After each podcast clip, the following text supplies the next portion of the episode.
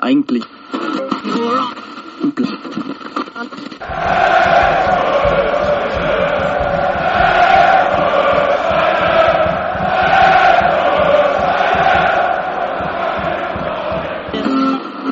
Eigentlich.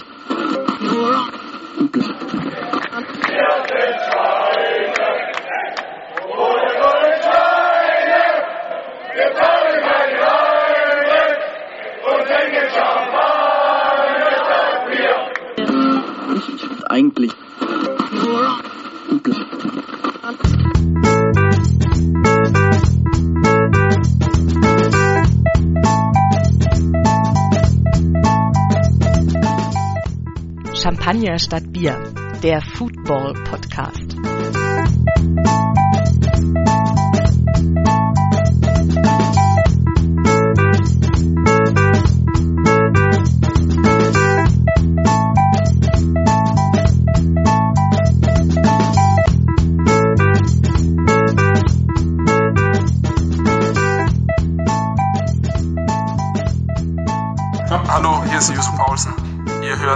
Champagner statt Bier. Ja, Champagner statt Bier. ja, wir lachen ein bisschen, weil wir haben eigentlich schon 10 Minuten aufgenommen, aber wir haben nicht aufgenommen. Ey, wir haben schon so eine Wi- Witze rausgehauen. Ja, das schon ist, total das lustig. unfassbar ist, dass sie, wir kriegen die nie wieder zusammen. Haben schon alles ausgetrunken, aufgegessen, aber es ist leider nicht auf Band gewesen, weil Dirk vergessen hat, das anzumachen. Und ich bin endlich mal witzig gewesen. Ja. Ähm, hallo? Ich weiß gar nicht, welche Folge, wahrscheinlich 47, 27, 28, Ich glaube, die 29. 30 haben wir noch nicht. Nee, 30 ich würde sowas sagen wie 27, Ja, 28. da sind wir ja gut auf der Reihe. Wir haben schon mal angefangen zu trinken. Wir kürzen das jetzt mal ab, unser ganzes Vorgespräch, und landen gleich beim Saufen.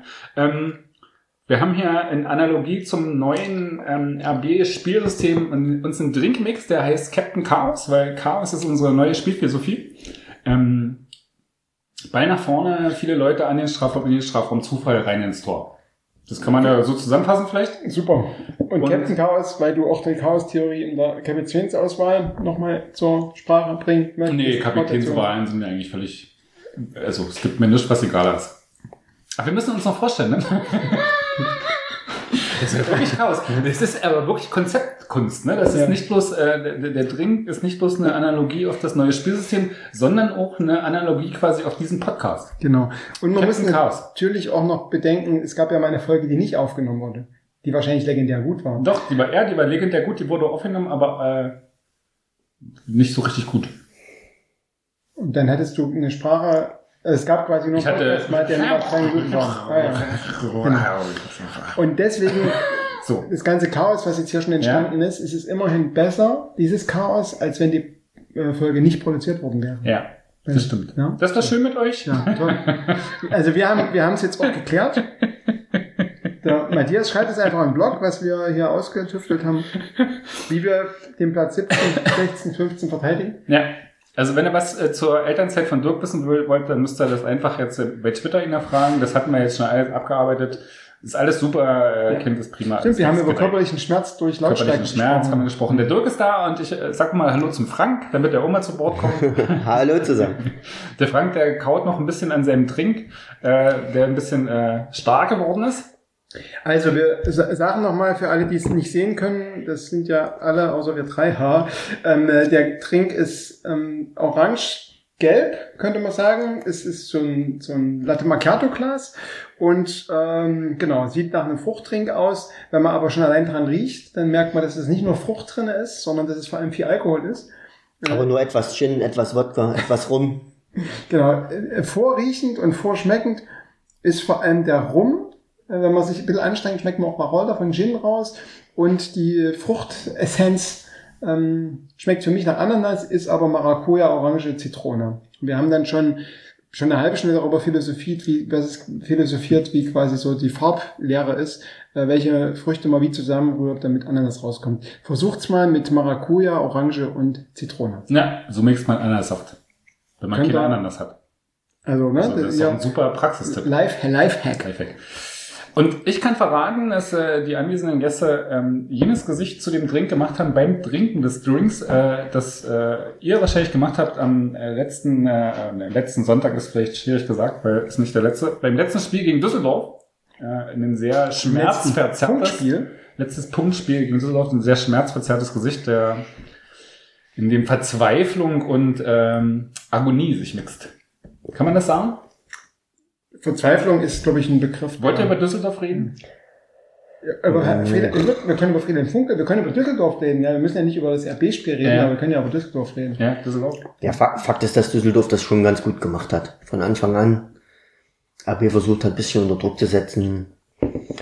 Ausgenutzt hat, dass doch unsere Abwehr nicht ganz so auf, auf der Höhe der Zeit war. Ja, es war einfach gut, war ein verdienter Punkt. Hätten auch gewinnen können. Abhaken. Ach, wir ja auch.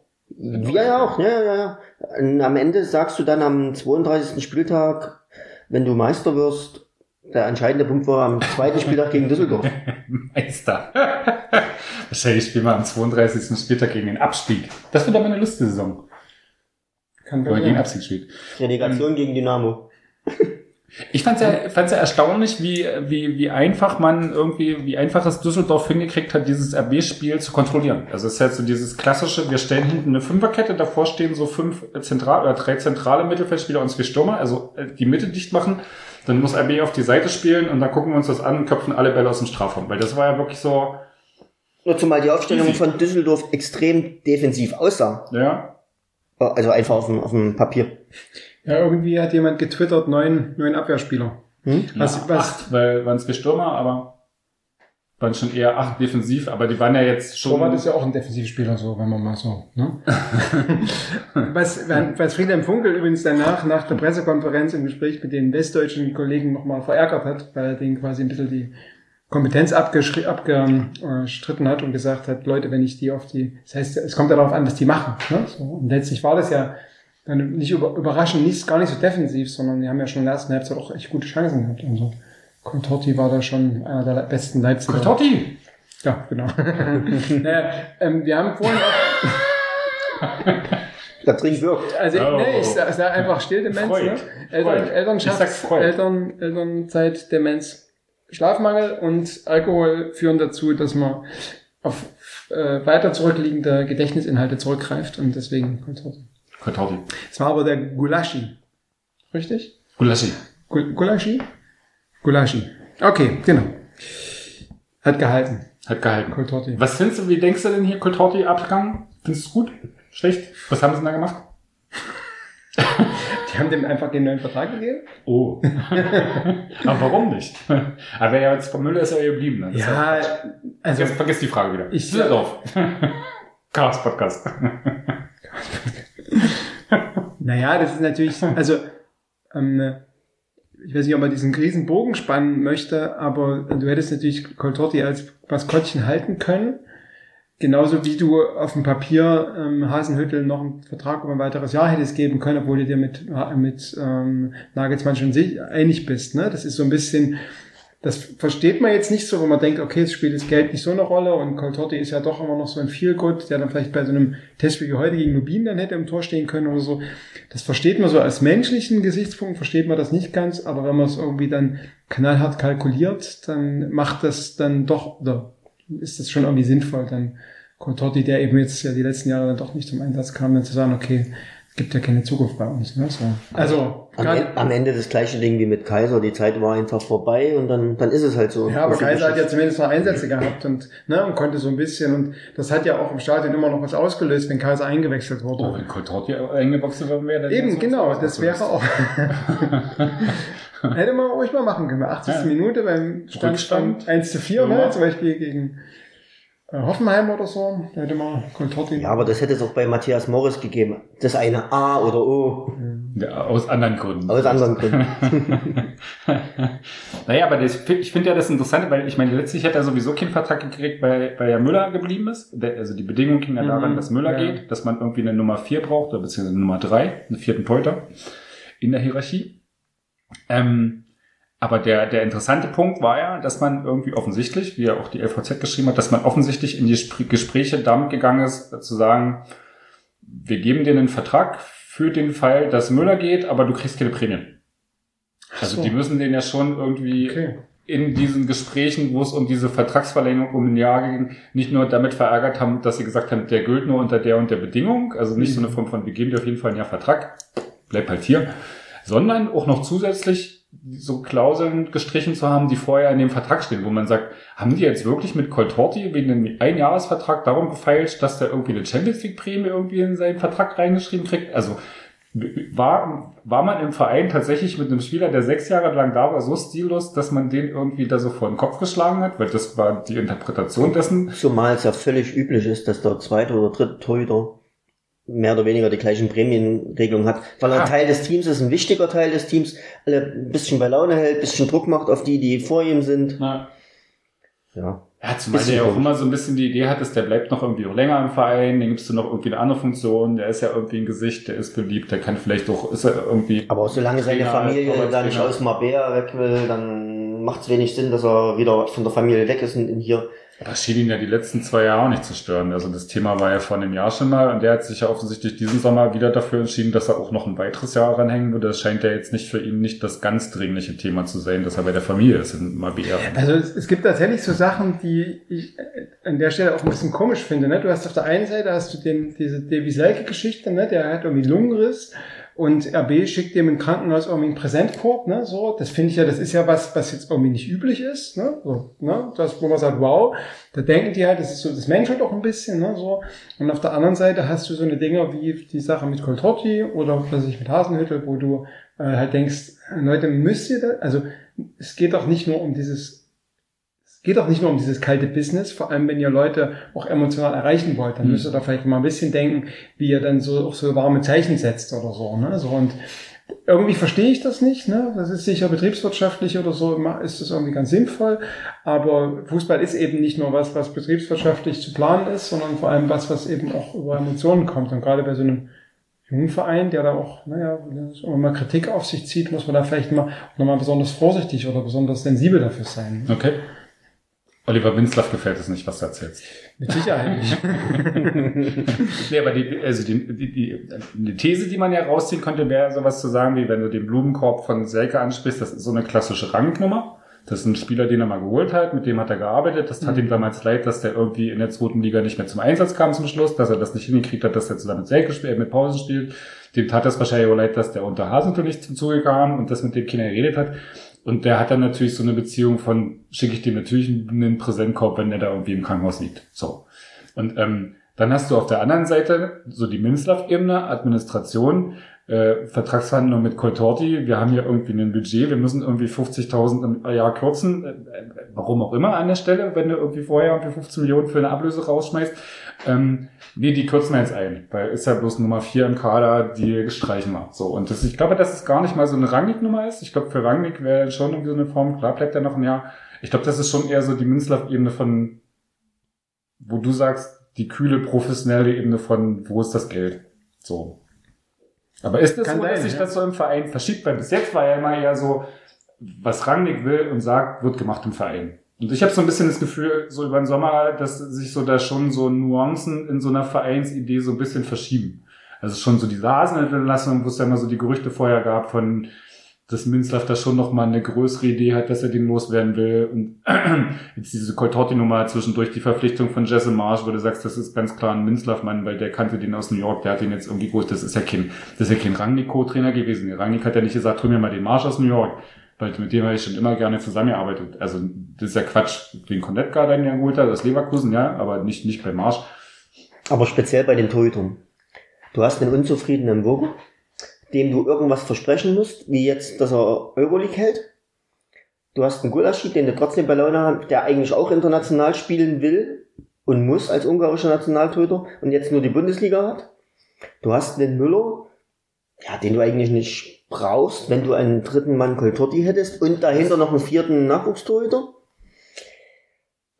Eigentlich, äh, also aus Business-Sicht ist es eine logische Entscheidung Nee, gewesen. ganz klar. Deswegen bin ich ja auch mit dieser Idee von, wir geben dem Weil Müller ist sicherlich auch nicht der allergünstigste dritte Torhüter. Nee, aber das, darum geht's doch nicht. Ich glaube, diese, diese grundsätzliche Idee von, wir geben den nur einen Vertrag, wenn Müller noch geht, das war ja so die Idee. Wir setzen uns mit Coltorti zusammen, wir unterschreiben den Vertrag, aber die Bedingung ist, dass der gültig wird, dass Müller irgendwie noch äh, bis 31. August den Verein verlässt. So.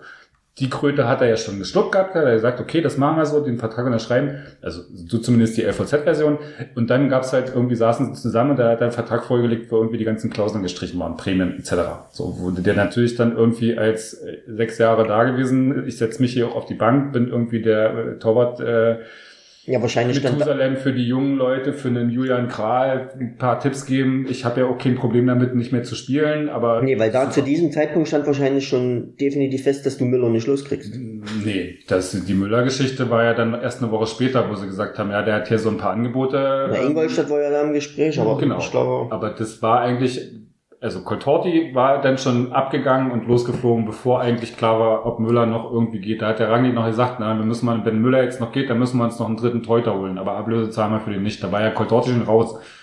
umso komischer ist ja die Aussage von Rangnick bei dem Fanclub-Treffen, bei dieser Saisoneröffnung. Ja, aber deswegen sage ich, Also er, eigentlich hat er es ja bestätigt, Coltorti bleibt. ja, dass er zumindest das Bild. Zu 99 Prozent. So war die Aussage. Aber ich glaube, in deutlich. dem Moment ist er auch davon ausgegangen, dass Müller geht. Ne? Für den war irgendwie so klar, ja, Müller, was, was er auch hätte machen müssen. Dass Müller hier jetzt ein Jahr auf der Bank sitzt, ist ja der totale Irrsinn für den. Und wozu? Ja.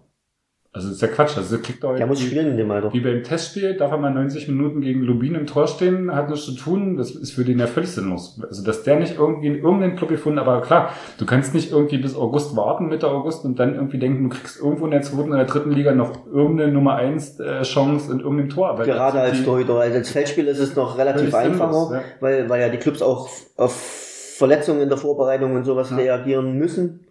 Aber als Torhüter ist dann zu spät. Ja. Habe ich nicht verstanden, dass der irgendwie, ich meine, er hat ja vorher noch gesagt, bevor er irgendwie, das war Mai oder so, bevor er zurückgekommen ist, wo er dann gesagt hat, na, ich weiß nicht, wie RB mit dir plant, für mich ist klar, ich mache nicht nochmal hier so eine Nummer zwei, ich bin Nummer zweieinhalb bis drei, das mache ich nie nochmal. Und jetzt sitzt da jetzt Nummer drei wieder hier rum. Also das ist doch irgendwie so völlig idiotisch. Also wozu? Und der, nächstes Jahr läuft sein Vertrag ja aus. Also das ist ja Quatsch. Jetzt hat er ja noch ein Jahr und Warum sind diese, also ich habe irgendwie ein Interview nach dem Abstieg äh, von Kaiserslautern mit ihm gesehen, da sagt er, dass er eigentlich gerne bleibt, auch wenn er äh, zur Ausleihe oder so.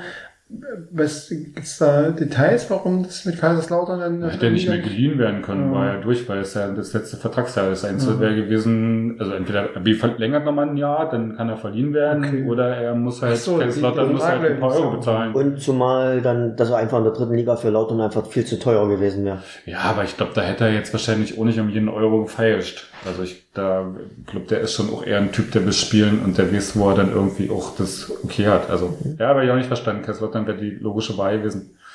Aber die haben wahrscheinlich auch dann irgendwie im Juli ihre Kaderplanung abgeschlossen und dann nicht noch irgendwie, nicht den Frankfurt-Move noch am 31. August eine neue Nummer 1 holen. Ähm, das macht halt nicht jeder Verein, ne? Nee, aber ich finde so diese Geschichte mit Minzler finde ich tatsächlich so ein bisschen, ein bisschen interessant, weil ich hatte ja, hatte das im Sommer mal geschrieben, also bei diesem Trainergeschichtenwechsel, ähm, wo so diese Frage ist, äh, wie verschieben sich so Verhältnisse im Verein und was bedeutet das für den Verein? Weil das ist so, wenn, so ein, wenn du so weggehst von so einem Rangnick, ist so dieses Brain des Vereins und der bestimmt alles, wenn so diese Rolle mehr auf so einen Minzler geht, ähm, wa- was, also für mich persönlich ist das eher so eine so ein bisschen, wo ich so ein bisschen Angst habe, weil du irgendwie das, das Gefühl hast, dass dann irgendwie so äh, mit Minzlaff ist der Kinder, der so sportliche Kompetenz hat im Grunde. Er ist ein, äh, in seinem wirtschaftlichen Bereich macht er irgendwie die Dinge, da ist er irgendwie kühl, nüchtern, zieht die durch, treibt die Sachen voran und äh, holt da Geld rein und macht Internet. Ja, aber das hat ein Watzke in Dortmund auch nicht. Ja, ja, genau. Aber wenn im Moment ist die einzige sportliche Kompetenz im Verein Rangnick. Ja. So. Und wenn du eine Situation kreierst, wo irgendwie Rangnick und Minzlaff irgendwie sich um diese Alpha-Tier-Rolle im sportlichen Bereich streiten oder irgendwie Minzlaff da reinredet, weil er irgendwie denkt, wir müssen ja mehr AB-DNA oder das läuft ja gerade nicht richtig, dann hast du relativ schnell eine Situation, wo deine einzige sportliche Kompetenz, die du im Verein hast, in Frage gestellt wird. Nee, und das kann, können sie in dieser Situation eben gerade gar nicht. Ja. Mit dieser Konstellation. Sportdirektor Rangnick, Trainer Rangnick. Weil da muss, Minzlaff muss bis zum Ende mitziehen, weil sonst ist auch er angezählt. Ganz einfach. Denkst du, dass das auf ihn zurückfallen würde? Definitiv. Es gab keinen Plan B. Naja. Aber die Idee wäre ja, vielleicht ist sein Plan B. Na, guck ich mal, was der Rangnick macht und wenn er scheitert, bin ich halt los. Ich nächstes Jahr Jahr Nagelsmann, super Trainer, stelle ich irgendeinen Sportdirektor an die Seite, der Gehilfe ist. Also ich glaube, die, also, bei Also das ist jetzt ein bisschen verschwörungstheoretisch, Ja, aber das ist spannend. aber das, also man merkt das ja auch bei Pressekonferenzen, ähm, wenn es um sportliche Sachen geht, wie Minzlaff da zum einen total ausweicht oder wenn er nicht drum rumkommt, wie er auch total schwimmt. Ne? So, also ich glaube, das kann Minzlaff auch nicht riskieren, dass ähm, ein Sportdirektor Rangnick wegbricht. Deswegen finde ich dieses, also das, dieses Szenario finde ich für nicht wirklich plausibel. Eigentlich Hm. müsste es darum gehen, dass Minzlaff den Rangnick stärkt, ne? weil damit auch quasi klar hat, dass bestimmte Leute geholt werden und so und wo eben auch eine gewisse sportliche Verantwortung, sportliche Kompetenz ist, ne? so, weil dieses Chaos, was du hast, ja, Chaos trinkt, ähm, äh, wenn Rangnick als Trainer und als Sportdirektor wegbricht, auch bevor Nagelsmann kommt, ne? so ich glaube, dass das, dass das auch den, den Minzlaff, der bisher das alles mitgetragen hat, auch total ähm, erschüttern und total in seiner Position schwächen. Ja, glaubst du? Und es wirft das ganze Projekt, würde das um einiges Ah, zurückwerfen, äh, Nagelsmann hin oder her zur neuen Saison. Hm, Ah, das weiß ich gar nicht, ob du zur neuen Saison mit Nagelsmann, ob du dann einfach was Neues brauchst. Ähm, aber die, was ich interessant finde so im letzten Jahr ist schon so eine, so eine, war ja schon so eine leichte Verschiebung von Münzlaff, der eher so immer im Hintergrund war, ja oft nicht zu sehen und dann auch relativ zurückhaltend bei Pressekonferenzen, wenn er irgendwie da mal sprechen musste, schon eher so ein Typ, der im Hintergrund gearbeitet. hat. Du hast schon im letzten Jahr eine äh, recht deutliche Verschiebung dahin, dass er sich in der Öffentlichkeit Mhm. positioniert, bei vielen Sachen auftritt, viele Interviews auch macht, sich sehr auch zum sportlichen Teil zur Entwicklung des Vereins und so Die, die äußert. Viertelfinalsieger mit Kürt, ne? Ja, und dann hast du irgendwie sowas wie im Kicker, gibt's glaube ich am Montag auch wieder so eine neue Story, Titelstory, Minzlaff, der Macher im Hintergrund, tralala. Also ich glaube, er- er versucht schon, sich in so einer Öffentlichkeit auch mehr als den Macher zu positionieren. Und so ein bisschen habe ich das Gefühl, dass es im Verein auch so eine Verschiebung hingibt zu, dass er in bestimmten Entscheidungen mehr Hände drin hat, als er das noch vor einem Jahr hatte. So. Weil er Gefühl. weil er's auch muss, weil Rangnick halt nicht alles alleine machen kann. Ja, aber du kannst doch bei sowas machen wie Hasenhüttel von, was weiß ich, äh, äh, musst dann müsstest, oder jetzt gesponnen, müsstest ja nicht, der bloß äh, Stadtgespräche gewesen, müsstest ja dann nicht der treibende Kai sein, der wegen dem dann irgendwie die Geschichte auseinandergeht. Also das ist für mich dann schon eher was, wo ich sage, uh, da, da ist, gibt, ist jemand im Hintergrund, der irgendwie schon ja nochmal anders schiebt, als es Rangnick vielleicht will. Aber das hast du in jeder Firma. Wenn dann zwei oder drei Alpha-Tiere aufeinanderprallen, dann gibt's immer Reibereien. Und dann Absolut. geht's nur darum, ob die sich in der Sache einigen können oder eben nicht. Und Ja, dann fällt absolut. einer weg. Absolut, aber du hattest ja fünf Jahre lang die Situation, es gibt Rangnick und dahinter gibt es Leute, die arbeiten zu. So, die Entscheidung trifft Rangnick in, in, in jedem Fall. Der, selbst wenn es irgendwie mit seinem Arbeitsbereich gar nichts zu tun hat, die Entscheidung trifft Rangnick. So. Und jetzt habe ich das Gefühl, hast du eine Situation, wo sich diese Situation oder, oder wo sich diese Entscheidungsstrukturen schon ein Stück weit verschieben, weil du einen Geschäftsführer hast, der in seinem Bereich gute Arbeit macht, so unbestritten, aber offensichtlich auch das Bedürfnis hat, über seinen Bereich hinaus diesen Verein Gestalt mehr zu gestalten und zu prägen, als er das vielleicht früher gemacht hat. So. Also ich fand das total bemerkenswert bei, bei Rangnicks Pressekonferenz letzter Zeit, wo es um diese Transfergeschichten ging. Wo, wo er ganz, so, so ungefragt, auf einer ganz seltsamen Art immer betont hat, ja, wir brauchen eigentlich noch zwei Spieler. Das sehen bei uns im Verein übrigens alle so. Also da hat ihn überhaupt keiner nachgefragt, ob es irgendwie Dissonanzen im Verein gibt. Und das hat er wirklich, also auf zwei oder drei Pressekonferenzen mehrmals betont, dass es da im Verein gar keine Dissonanz hat, wo du denkst, also wenn du das jetzt nochmal betonst, Haben die nicht bei Hasenhüttl letztes Jahr dann da irgendwie anders argumentiert, dass der Kader reicht oder so? Irgendwas war dort da Ja, in der ja. Winterpause. Ne? als Winter, als Hasenhüttl in der Winterpause gesagt hat, er braucht noch Neuzugänge, da ich brauche noch auf jeden Compare ist gegangen, ich brauche noch mindestens einen Verteidiger. Was hat er gekriegt? Lookman. Der Hashtag rechnen, rechnen wie Rangnick, der dann in der Rückrunde zum, zum Stammspieler wurde, Ja. obwohl er irgendwie 15 Mal eingewechselt wurde. Also In den letzten vier Spielen oder wurde er Stammspieler. Ja, er hilft schon, wenn er mit uns trainiert, hat er gesagt. Ähm, ähm, äh, zurück zum, zum Minzlaff. Also ich finde das, ich habe wirklich die ganze Zeit überlegt, ähm, wo ich das, wo ich das gelesen habe, weil diese Personalgeschichte und mit dieser Macht von Minzlaff und es muss, es muss auch letztlich dein Artikel gewesen sein, weil ich habe gerade mal gegoogelt und irgendwas, es gibt nichts anderes, was quasi den Minzlaff irgendwie nochmal noch mal aufnimmt.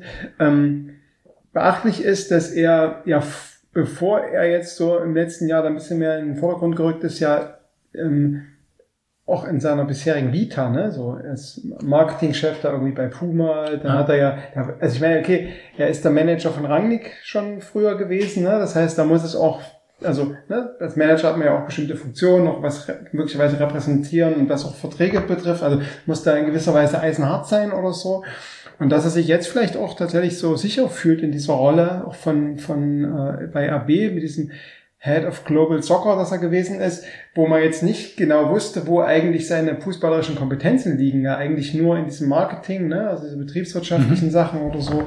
Und keine Ahnung, was da, was da im, was da im, im Verhältnis zu, zu Rangnick auch passiert ist, dass er da, äh, was, dass er da mehr auftritt.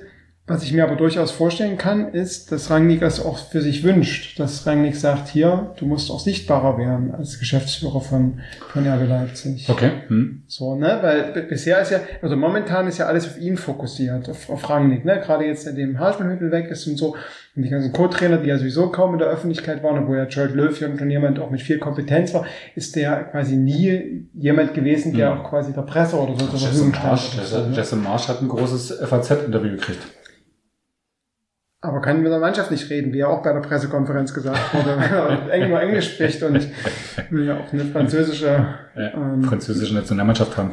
Aber es ist sicherlich ein Punkt, dass das Minzlaff doch ein bisschen mehr vielleicht in, in, in der Öffentlichkeit treten soll, ein bisschen mehr präsenter sein soll, um eben Rangnick auch dort ein bisschen zu entlasten oder den, den, den Fokus im, wenigstens ein bisschen von ihm wegzunehmen. Ne? Hm, Also es ist spannend, weil, weil die, die Frage, die du aufwirfst, ist, ist das eine Gefahr für Rangnick, wenn Minzlaff jetzt präsenter ist? Ne? Du hast ja die Frage gestellt, ob es möglicherweise sein kann, dass äh, äh, Rangnick dann weg ist. ist ja eine Und, ne? Frage Ich kann es mir ist- nicht vorstellen. Ist ja, aber eine, ist ja aber eine Frage der Logik, wenn du irgendwie zwei Alpha-Typen in einem Verein hast, dass, äh, wenn es irgendwie knallt, dass es dann irgendeine, irgendeine Sollbruchstelle geht, gibt. Mhm. Wenn irgendwie klar ist, dass einer von den beiden der Chef ist, dann äh, gibt's Ja, die aber nicht. mit, mit dieser ganzen aber- Vorgeschichte, dass er, dass er auch sein Manager war und ja, aber das sind aber schon andere, Hm. die kennen sich so lange, da hast du schon irgendwie ein bisschen eine andere Basis. Ich glaube, es war schon immer eher ein professionelles Verhältnis. Und ich meine, Minzlapp ist zu Red Bull gekommen, weil er hart verhandelt hat, irgendwie Rangnicks Verträge und die dann gesagt haben, ey, das wäre doch einer für uns. Also das war jetzt nicht so, dass Rangnick ihn mitgebracht hat, sondern der ist quasi über diesen Job für Rangnick ist er in diese Red Bull-Geschichte reingerutscht. Also es halt schon, ich, für mich wirken die jetzt nicht so, als wären die irgendwie privat die größten Freunde, die sich irgendwie nicht können. Also das, das wirklich überhaupt nicht. Das, Das dass das eine große sagen. Männerfreundschaft ist, Ja, würde ich das muss man natürlich auch sagen, dass die, also anders als Hasenhüttl und Rangnick, die ja quasi emotional auf einer, möglicherweise Ja. auf einer ähnlichen Ebene auch, und deswegen konnte das auch Zumindest ein knallen. Lang, ne? ja. So. Genau, deswegen konnte es aber knallen, weil, der, weil da beide auch als Alpha-Tiere dieselben, äh, dieselbe Kompetenzen auf sich beansprucht haben. Ne? Während es halt zwischen Minzlaff und Rangnick schon was anderes ist. Und Okay. also das ist jetzt so eine küchenpsychologische Ferndiagnose, aber ich habe irgendwie mal so äh, letztens mal irgendein Feature gehört über so Juristen, ne? So und da kam so ein bisschen raus. Die besten Juristen sind die, die empathisch überhaupt nichts drauf haben, weil die können sagen, ist mir doch egal, was die Gegenseite anbietet, ich beharre auf meinem Standpunkt und deswegen ne, gute Verhandlungen macht. Und für Manager gilt das so ein bisschen ähnlich, ne? So und möglicherweise ist Rangnick, der ja auch durchaus mit der Mannschaft, was ja auch immer belobt wird, dass er dass ich empathisch und noch emotional durchaus sein kann, was man jetzt nicht immer so glaubt. So, äh, deswegen besetzt, besetzen Minzlaff und Rangnick da vielleicht auch unterschiedliche Positionen. Absolut, und deswegen könnte es sein, dass es bei denen genau nicht knallt, weil sie quasi ganz auf ganz in ganz unterschiedlichen Clustern oder wie man, auch Ja. immer das benennen will oder so unterwegs sind. Aber pff, Aber ich glaube, wir spekulieren schon eine 15 Minuten, Ja, aber das ist ja super. wirklich wissen. Darum geht's ja. ähm, außer du tust irgendwie ähm, in, mit, außer diese beiden Leute mit sehr unterschiedlichen Herangehensweisen äh, drängen halt in denselben Bereich. Dann knallt's halt automatisch, weil dann hast du irgendwie äh, jemand, wie gesagt, der der Coltorti irgendwie 50.000 Euro Champions League Prämie streichen will und der andere sagt, äh, klar bleibt dann ja hier. Also, weil der ist sechs Jahre da, das ist ein Typ, den habe ich in meinem im Aufstiegsspiel gegen Karlsruhe eingewechselt, äh, eingesetzt, weil ich wollte Emotionen in die Mannschaft bringen. Also das, es gibt ja auch da eine Beziehung. Die haben ja auch sich privat getroffen. Die waren ja auch schon irgendwie, also Contorti und Rangnick, die hatten ja schon eine Beziehung zusammen. Und ich glaube nicht, dass Rangnick der Typ war, der gesagt hat, du Fabio, also hier, Champions League Prämie kriegst du nicht mehr. Weil das kostet uns so viel Geld. Also ich glaube, da ist Rangnick, also bei allem, was ich von ihm erhalten mag, also da, das, da hat er viel zu viel, ja, wie du sagst, Empathie oder viel zu viel Nähe zu den Spielern, dass er sich so einen Quatsch nicht antun würde. Ja, und wegen 50.000 mehr oder weniger, da spielt Ja. auch Fi- Financial Fair Play keine Rolle. Nee, das ist ja auch für völliger Unsinn so. Und das ist halt schon, das, das wirkt schon eher wie eine Minzlaff-Nummer, ne? Das ist halt schon sowas, wo du sagst, Und dann ist es vielleicht Colt Horty nicht das wichtige Thema für Rangnick, wo er sagt, ja, okay, macht sportlich ja tatsächlich auch keinen Sinn, wozu brauchen wir noch einen Torhüter, weil wir haben ja jetzt vier. Also an der Stelle knallt es dann wahrscheinlich auch nicht, weil dazu ist es nicht wichtig genug. Aber ich kann mir schon vorstellen, dass es Themen gibt, wo es dann auch knallen kann, weil sie einfach äh, aus völlig unterschiedlichen Arten auf Dinge blicken und äh, Dinge unterschiedlich angehen. So. Und dann hast du jetzt eine Situation, wo Rangnick Trainer ist und Sportdirektor. Ähm, du kannst ja nicht, also lass uns mal spinnen. Du hast jetzt eine Situation, wo du die ersten fünf, sechs Spiele nicht gewinnst. So, stehst mit drei Punkten nach sechs Spielen, bist irgendwie 17. und hast eine klassische Situation, völliger Fehlstart. Eigentlich muss irgendwas passieren. Du kannst ja die Situation nicht dadurch lösen, dass du sagst, wir holen jetzt irgendeinen Feuerwehrmann, der uns die Saison rettet. Wie willst du denn das machen? Dann wird Rangnick Sportdirektor, der irgendwie als Sportdirektor trotzdem nah in der Mannschaft ist und drunter, wer, wer trainiert da? Nach Rangnicks Vorgaben, Gegenpressing, wie soll das funktionieren? Du kriegst ja nicht weg. Wenn du so eine Situation hast, so eine Krise, die kannst du eigentlich nur lösen, indem du gleichzeitig den Trainer und Sportdirektor lässt. Genau. Ja. Also Das ist, das komplette Risiko ist bei Rangnick. Also genau, Das das, ist ist Wahnsinn. quasi, genau, das ist quasi, wo ich auch, als die das bekannt gegeben haben, gesagt, seid ihr denn des Wahnsinns? Ja. Weil ähm, mit der mit der Rückkehr von Rangnick war auch quasi die Rückkehr in einer gewissen Form des Fußballs ähm, äh, klar. Das hat er dann in der Pressekonferenz dann gerade nach zur WM oder so, hat er das ja nochmal ganz deutlich gemacht, ne, so mit diesem Haha, die ganzen Ball- Ballbesitzfußballer, die kommen auch nicht weit, ne, so. Ähm, äh, Braucht man nur nicht. Und ähm, diese Weiterentwicklung, die Hasenhüttel in gewisser Weise logisch gemacht hat, ne, das hat, das hat Rangnick quasi weggesäbelt, ne, so. Und irgendwie hat man ja schon gesehen, dass das ähm, Rangnickische, Rangnickische System in bestimmten Spielen, was weiß ich, gegen Ingolstadt äh, in der vorvergangenen Saison oder auch gegen Augsburg oder ne, äh, so gegen Mannschaften, die tief stehen oder so, dass sich das in irgendeiner Form abgenutzt hat. Und da war irgendwie klar, wenn Rangnick wirklich so radikal, wie er das äh, gemacht hat, spielt, ähm, dann kann das nicht entweder nicht von Vorteil geprägt sein oder wenn mich dann irgendwie auch an die zweite, die, die Aufstiegssaison in der zweiten Liga erinnert, wo du halt viele so eine Krepelspiele hattest, die irgendwie nur 1-0 oder so, also wo du gesagt hast, naja, aber Rangnick spricht hier von Hurra-Fußball und wir wollen die Leute begeistern. Und das, was ich hier gegen Sandhausen, oder schlechtes Beispiel, aber was ich hier gesehen habe, naja, das kommt dem jetzt nicht so richtig nahe. Ne? So, und dann die Frage, wie gehst du damit um, wenn, wie du das gerade gesagt hast, wenn du Ende September, Anfang Oktober eine sportliche Krisensituation hast, weil du hast, du kannst den, du kannst Rangnick nicht wieder zurück in die Sport, nur in die Sportdirektor, weil der ja auch in gewisser Weise demontiert ist, ne, so. Und jetzt sagen halt Das finde ich gar nicht so schlimm, aber du, wen willst du denn als Feuerwehrmann drunter stellen? und genau, und dann kommt dazu, Also- dass die haben da jetzt in der Pressekonferenz, in der Pressekonferenz gesagt, ja, wir haben viele Leute, die auch nur ein Jahr wollten, dann holst du einen von denen, aber ne, das, das ist Das dann, glaube ich nicht mal. Was, was ist denn dann, das könnte dann so eine Bayerlorzer Geschichte sein, wo der Bayerlorz nur der Handlanger von Rangnick ist, weil die eigene Autorität oder die eigene, die eigene Spielidee darf er ja doch nicht durchsetzen. Ja, nee, Also aber das, ich macht ja keinen Sinn. Da bist du in einer sportlichen ja. Krise und holst jemanden, Genau. der irgendwie das System Ja. umsetzt von Genau. demjenigen, der gerade in der sportlichen Krise Ja, verantwortlich genau. war und noch einen guten Kontakt zur Mannschaft hat. Also das macht Also, keinen Sinn. wenn es so wäre, Das ist, also das ist wirklich, bin ich mir relativ, du kannst Rangnick nicht entlassen. Ist, ist Quatsch. Macht auch keinen Sinn. Äh, mit dem Ziehen sie das durch mit ihm? Die ziehen das durch. Und wahrscheinlich wird es dann so sein, dass eben ein Jesse Marsch, dass ein Robert Klaus, dass sie dann doch vielleicht ein bisschen mehr Input geben müssen, dass die doch mal, dass Rangnick vielleicht auch zuhören muss und ich weiß nicht, wie er das in, in, in der täglichen Arbeit macht. Mit seinen, mit seinen Co-Trainern. Ich glaube, Ralf Rangnick ist nicht mehr in einem Alter, wo er irgendwie, äh, also ich, ich sehe ihn gar nicht als starkköpfig, ich empfinde ihn eigentlich gerade eher als entspannt, aber ich glaube, Ich glaube nicht, dass er nicht, ich glaube nicht, dass der ich beratungsresistent glaube ist. nicht, dass der in Sachen Spielsystem äh, in irgendeiner Form Nee, aber an, an, an so wandlungsfähig bitte, ist. das ist doch auf dem Niveau. Das sind doch manchmal nur wirklich Hm. kleine Stellschrauben. Du heißt, so wie sie jetzt Dreierkette spielen, dann bewirkt das ein bisschen mehr Stabilität, dann hat man schon was gewonnen. Ja, kann doch sein dann. Wenn es mal doch besser trainiert wird und mal einfach mal probiert wird. Mhm. Hat auch schon mal geklappt gegen die Bayern zum Beispiel. Ja. 3-4-3 Fullcourt Presser.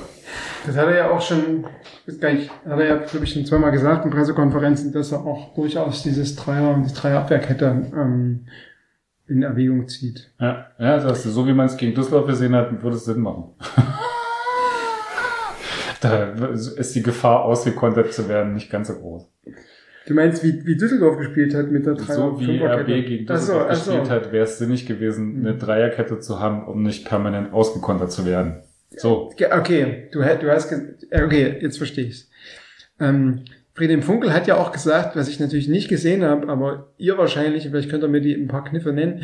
Ähm, Funkel hat gesagt, dass Rangnick fünfmal das Spielsystem im, im Spiel umgestellt hat. Da hat er, glaube ich, ein bisschen übertrieben. Okay. Es war so ein bisschen im Detail immer so, spielt Forsberg hinter den Spitzen, Ach so. ist es eher so mit einer, Okay. mit einer 10 oder spielt er eher links, spielen sie ein klassisches 4-2-2-2 oder spielen sie ein 4-3-3. Oder Sabi so Richtung Ja, das war 8, so, 10 gezogen oder wieder äh, rechts außen. Genau, das war manchmal so ein bisschen im Detail verschoben, aber das war jetzt nicht so eine Das ist ja bei Forsberg sowieso immer so ein bisschen fließend, ob er jetzt links auf der 10 tatsächlich spielt oder ob er irgendwie sehr zentral spielt. Bei zentral kommt er eigentlich schon eher besser noch zur Geltung. Wir haben hier eine grüne Ja, Scheißhausfliege und die ist wahrscheinlich tot. Nee, die. Guck mal, nee, die ist äh, nicht in meine Richtung. Die, aber die, guck mal, wir haben, wir haben so wenig Zuhörer. Ja. Und der, die hast du jetzt weggeschnipst und die hat aber ganz interessiert zugehört. Die hat sich nicht wegjagen lassen, weil sie das so spannend fand. Ich habe ihr Flügel verliehen. Du hast dir in meinen Laptop reingeschnipst. Irgendeine Den USB-Anschluss. irgendeine USB-Öffnung. Genau. Ja. Hier wurde im Hintergrund schon ein bisschen geschmatzt. Wir Du willst nicht mehr über Münster reden, ne? Ähm, Ah, was okay. gibt's denn? Warte mal, Ja, äh, versuch gut. mal noch, versuch mal noch die, nächsten, die nächste Idee zu entwickeln. Ich habe keine Idee mehr zu Münster. Mhm. Ich finde das spannend. Ich finde, man muss das ein bisschen beobachten und ähm, als Verschwörungstheoretiker würde ich sagen, äh, der Move, Rangnick in den Trainerposten zu schieben, ist ein guter, um ihn noch loswerden zu können. und äh, Aber wer hat denn das dann entschieden? neu zu starten, Hat denn das Minzlaff allein entschieden? dass Rangnick Trainer wird. Mhm. Naja, den zumindest das quasi dazu die- überzeugt. So ist die offizielle Aber es Version. war doch alternativ. Nee, es war alternativlos, das sage ich ja auch. Aber es geht, gibt nee. eigentlich nichts anderes, aber Was, was für eine Motivation soll Minzlaff haben, Rangnick abzusehen? Verschwörungstheorie, dass er dann der Vereinschef ist. Mhm. Dann gibt's auf dem Sportdirektorenposten jemand, der halt zuarbeitet. Solange nicht Freddy Bobic oder Armin Fee kommt, alles gut. Ja, da, vielleicht gibt's ja intern jemanden, den man aufsteigen lassen Das kann. ist wie alle Verschwörungstheorien, das ist total absurd. In sich logisch, aber in, natürlich, total, in, in sich ist es total Ja, logisch. stimmig. Ja. Ich, mir geht's nur darum, ich glaube, man kann das so ein bisschen im Auge behalten, so die Es Geschichte von wie entwickelt sich so eine Beziehung, was macht der Minzler, was spielt er für eine Rolle im Verein, wie entwickelt sich so eine Vereinsstruktur. Mhm. Und ähm, ich sag mal so diese, ja, nee, mehr, mehr sage ich gar nicht. Mehr sage ich dann in, wenn ich, wenn ich, mehr sage ich dann, wenn ich klugscheißen kann. Ich hab's ja schon immer gesagt. Ich hab's, Ich hab's ja immer gesagt. Ich hab's damals schon gedacht, ich wollte es nur nicht aussprechen. Vom Champions League Finale 2020? Das mal, fahren wir lass- doch nach Baku oder dann so. lass Das uns mal- nächstes Jahr Europa League Finale. Dann lasst uns mal schnell noch ein paar Ideen entwickeln, die jetzt noch absurder sind, weil dann könnte man später irgendwann sagen, Noch ja, wir, wir werden äh, Herbstmeister. Zuerst habt ihr es Genau. gehört bei Champagner Bei- Stuttgart. Genau, wir könnten auch sagen, dass quasi Minster vom Alter würde das passen, quasi der uneheliche Sohn von Rangnick ist. Und jetzt hat er es rausgefunden und jetzt kriegt, rebelliert er quasi So, dagegen. wir haben ja schon geschmatzt. Du wolltest ja über Essen reden.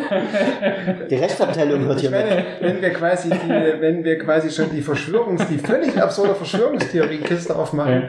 dann wollte ich nur sagen, dann habe ich noch was Absurderes zu bieten. Na, Das ist quasi so eine späte Ab Abnabelung, ne, so also überhaupt Adoleszenzkrise keine oder so. Ähnlichkeit, ne, die beiden. Vielleicht kommt Minzlaff nach der Mutter oder so. Ja, Das also sehr nach das der Mutter. auch Nur nach der Mutter. ja, das ist schon sehr absurd. Genau. Ähm, wir haben ja schon über den neuen Trainer gesprochen. Mhm. Und der ist Vegetarier. Der, den, den, Ralle. den Ralle. Nee, Das- den Nagelsmann. Ralf. Ach so, den nächsten. Den, den nächsten. Also der Ralf ist ja der, der jetzige. Übergangstrainer. Der, Über, ja, der Interimstrainer quasi. Interimstrainer. Platzhalter. die 1B-Lösung. 1B. 1B bis C. wurde eigentlich irgendwann, es wurde immer nur von 1A, aber es wurde nicht von den Abstufungen, es wurde auch Ich niemals glaube, von diesmal haben sie nicht von der 1A geredet. Nee, Minzlaff hat in der Pressekonferenz rückwirkend, das war damals nicht, war damals unsere 1A-Lösung, so. Ähm, aber sowas wie 2A oder 3A oder 5A haben sie noch nie gesprochen, ne? Nee. Okay, na gut. Ähm, und ihr wisst ja sicher, wie die, ähm, wie der Spitzname für Nagelsmann ist. Nagli. Nee. Mani. Jule. Mani, nee. Der Spitzname von, von äh, Nagelsmann, aber auch nur in einem sehr intern, in sehr dich auch, intim, ja. Wir, wenn wir miteinander telefonieren, in meinem Handy Ja. habe ich, äh, könnt ihr gucken, habe ich äh, Haki stehen. Haki. Haki. Spitzname von Nagelsmann ist Haki, hat er irgendwie im Frühjahr in irgendeinem Bild-Podcast Ja. irgendwie so Ach, Phrasen. ja. So, genau. Weil das Einzige, was er kochen kann, ist Hackfleisch. Und deswegen dachte ich Kocht mir, man ja nicht, brät man. Also, das Einzige, was ein Essen zubereiten kann, um Ja, äh, semantisch sauber zu sein, ähm, Und was macht er dann damit?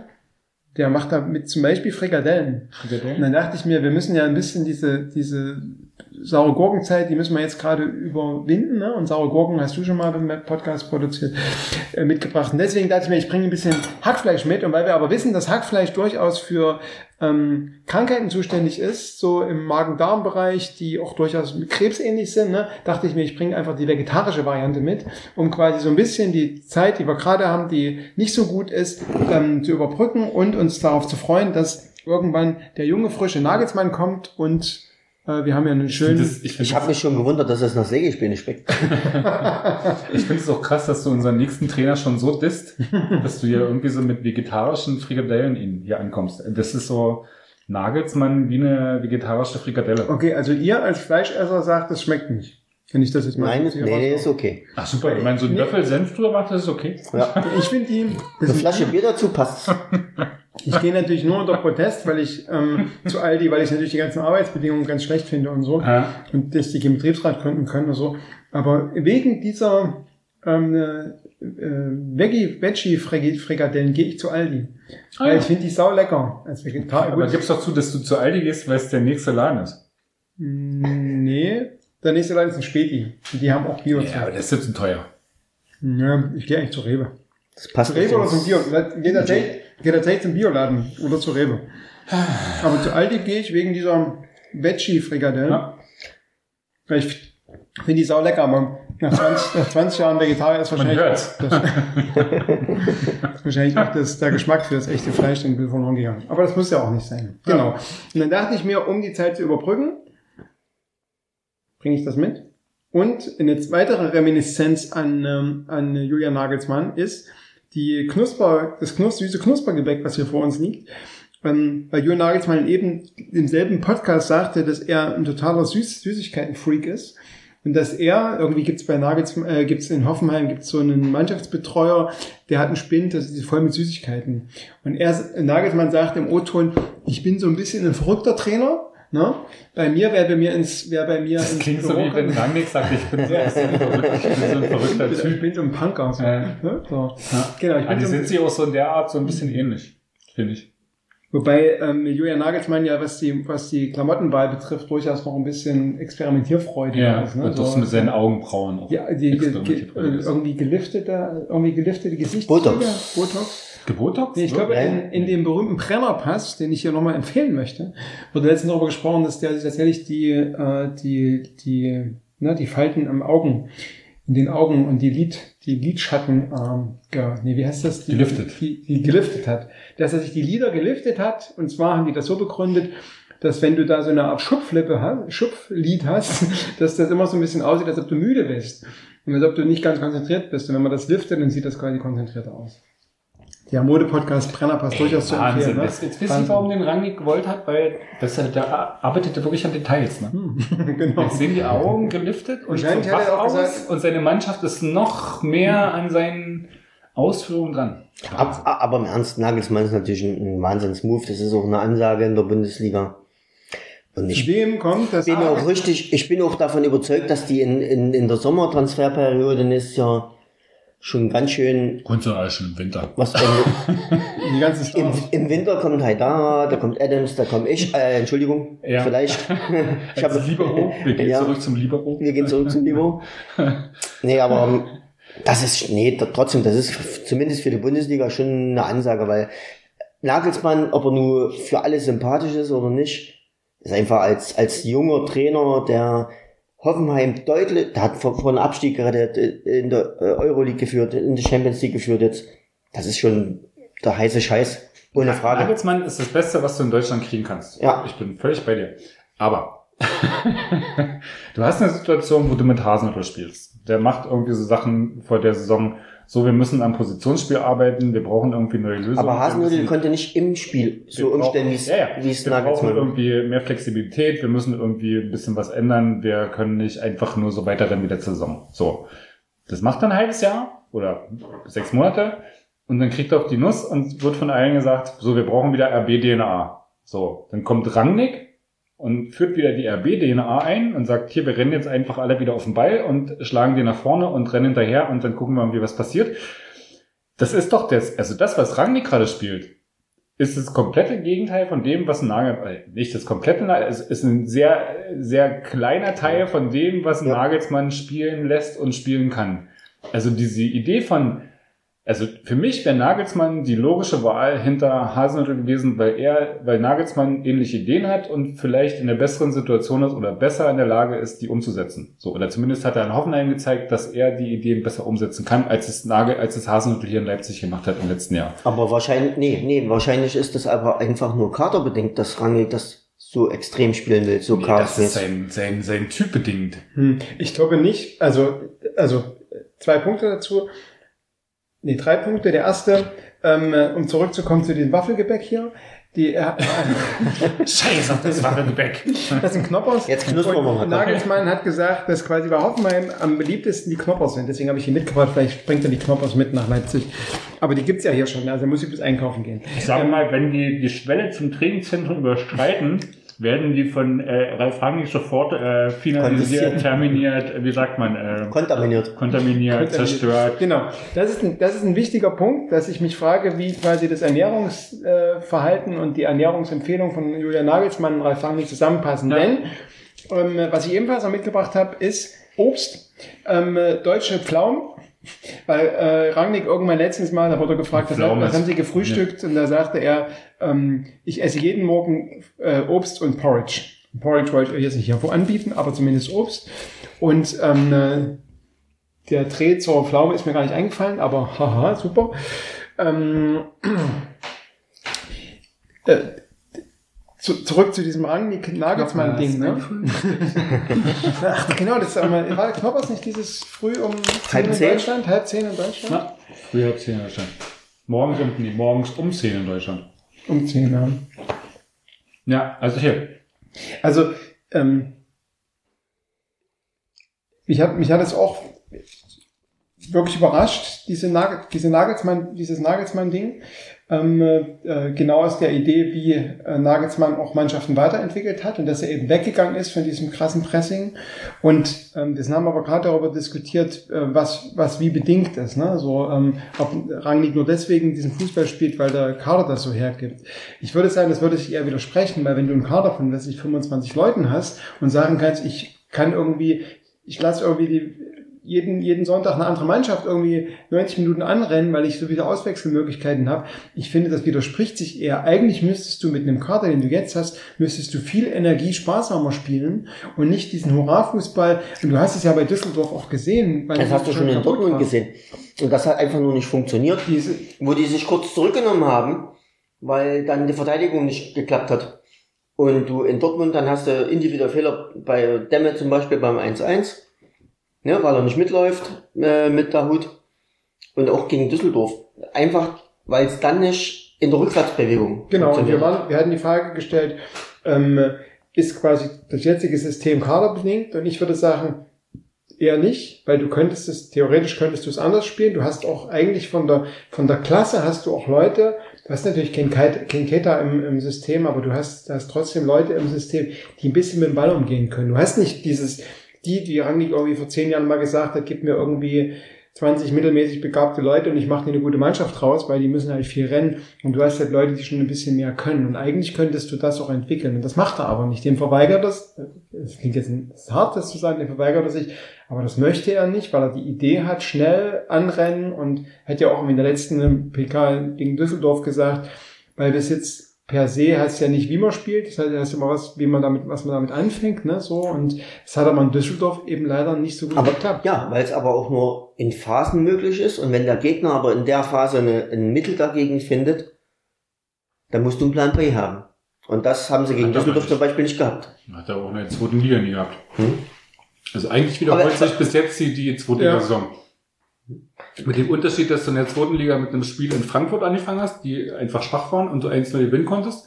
Und du diesmal in Dortmund angefangen hast. Und im zweiten Spiel haben sie gegen Fürth gespielt, wo sie irgendwie acht Konter kassiert haben und zum Schluss noch 2-2 gespielt haben. Eigentlich wiederholt sich nur diese, die zweite Liga-Saison gerade. Das ist so ein bisschen am Anfang Mhm. wild ist und das auch weiter wild bleiben wird, aber sie wahrscheinlich schon irgendwie mit dem, wie sie das vorne anlaufen, und das ist ja auch das, was sie jetzt in der Trainingswoche weiter trainieren, vorne anlaufen, vorne anlaufen, vorne anlaufen, vorne anlaufen. So. Und dann auf der anderen Seite Box besetzen. Ähm, Ja, aber du, du willst ja, du machst das, du fängst das Spiel damit an, machst das mal 20, 25 Minuten, je nachdem, wie der Gegner reagiert, dann ziehst du dich wieder zurück, wartest ab. aber das Zurückziehen Gegner? gibt's unter Rangnick nicht. Dieses Zurückziehen, also gibt's automatisch, weil Ja. du nicht 45 durch, aber dafür gibt's kein Konzept für das Zurückziehen. Ja. Und das ist, sage ich, das gibt, das war in der zweiten Liga schon so und das wird Ja. jetzt in der ersten Liga nicht anders sein. So. Ja. Genau, und Und, das, ähm, äh, das Und die, der Punkt ist ja noch, und weil, weil du das gesagt hattest, von, mit dem Kader kann man auch anders spielen. Der Punkt ist ja auch, man hat ja drei Leute geholt, die explizit so in dieses zapplige nach vorne Rennsystem Schon, reinpassen. schon, Weißt du. Saraki, Mukele hinten, die sind ja direkt dafür ausgelegt, dass du sowas spielst. Also von daher sage ich, du kannst ja im, im Sommer auch anders reagieren, wenn du sagst, wir wollen hier irgendwie noch mal eine andere Qualität reinbringen, was weiß ich, einen Rudi zum Beispiel, der den ruhigeren Ball spielen kann. Ähm, dann kannst du natürlich im Sommer transfertechnisch auch ganz anders, du hast dann ein super Scouting, ne? Da kannst du seit, seit Januar. Zeiten.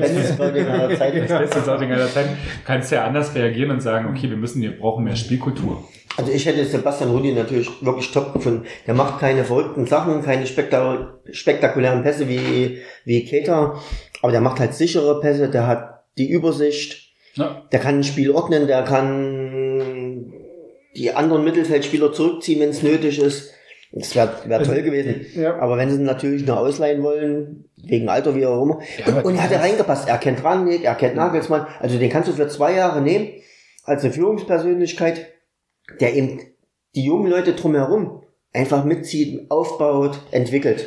Finde ich auch inhaltlich, Also das- das auch genau. das Problem ist, dass du es nicht zahlen kannst, dass sie das Geld nicht dafür haben. Also die haben einfach das Geld nicht dafür, wenn sie irgendwie Leute wie Haidara und Kohl, man kann die nicht Ja. nebenbei noch einen Rudi für 15 Millionen Nein. holen. Das geht einfach nicht. Dann wäre nur eine lange äh, eine Leihe ge äh, gegangen. Lange Leihe, irgendwas. Oder Leihe mit Kaufoption, wo du immer noch sagen kannst, ja, machen wir jetzt doch nicht. Und das wollte wahrscheinlich dann Rudi Nee, nicht. das wollte der natürlich. Logisch. nicht. Der ist 28, der war Eben. ein bisschen Aber das ist, äh, das finde ich, ist ein kluger Punkt, das zu sagen, ähm, dass du quasi deutlich in der Sommertransferperiode sehen kannst, wie sich das auch entwickelt und dass es jetzt nicht nur Zufall ist, sondern dass es tatsächlich ein, ein Konzept ist. Ne? So.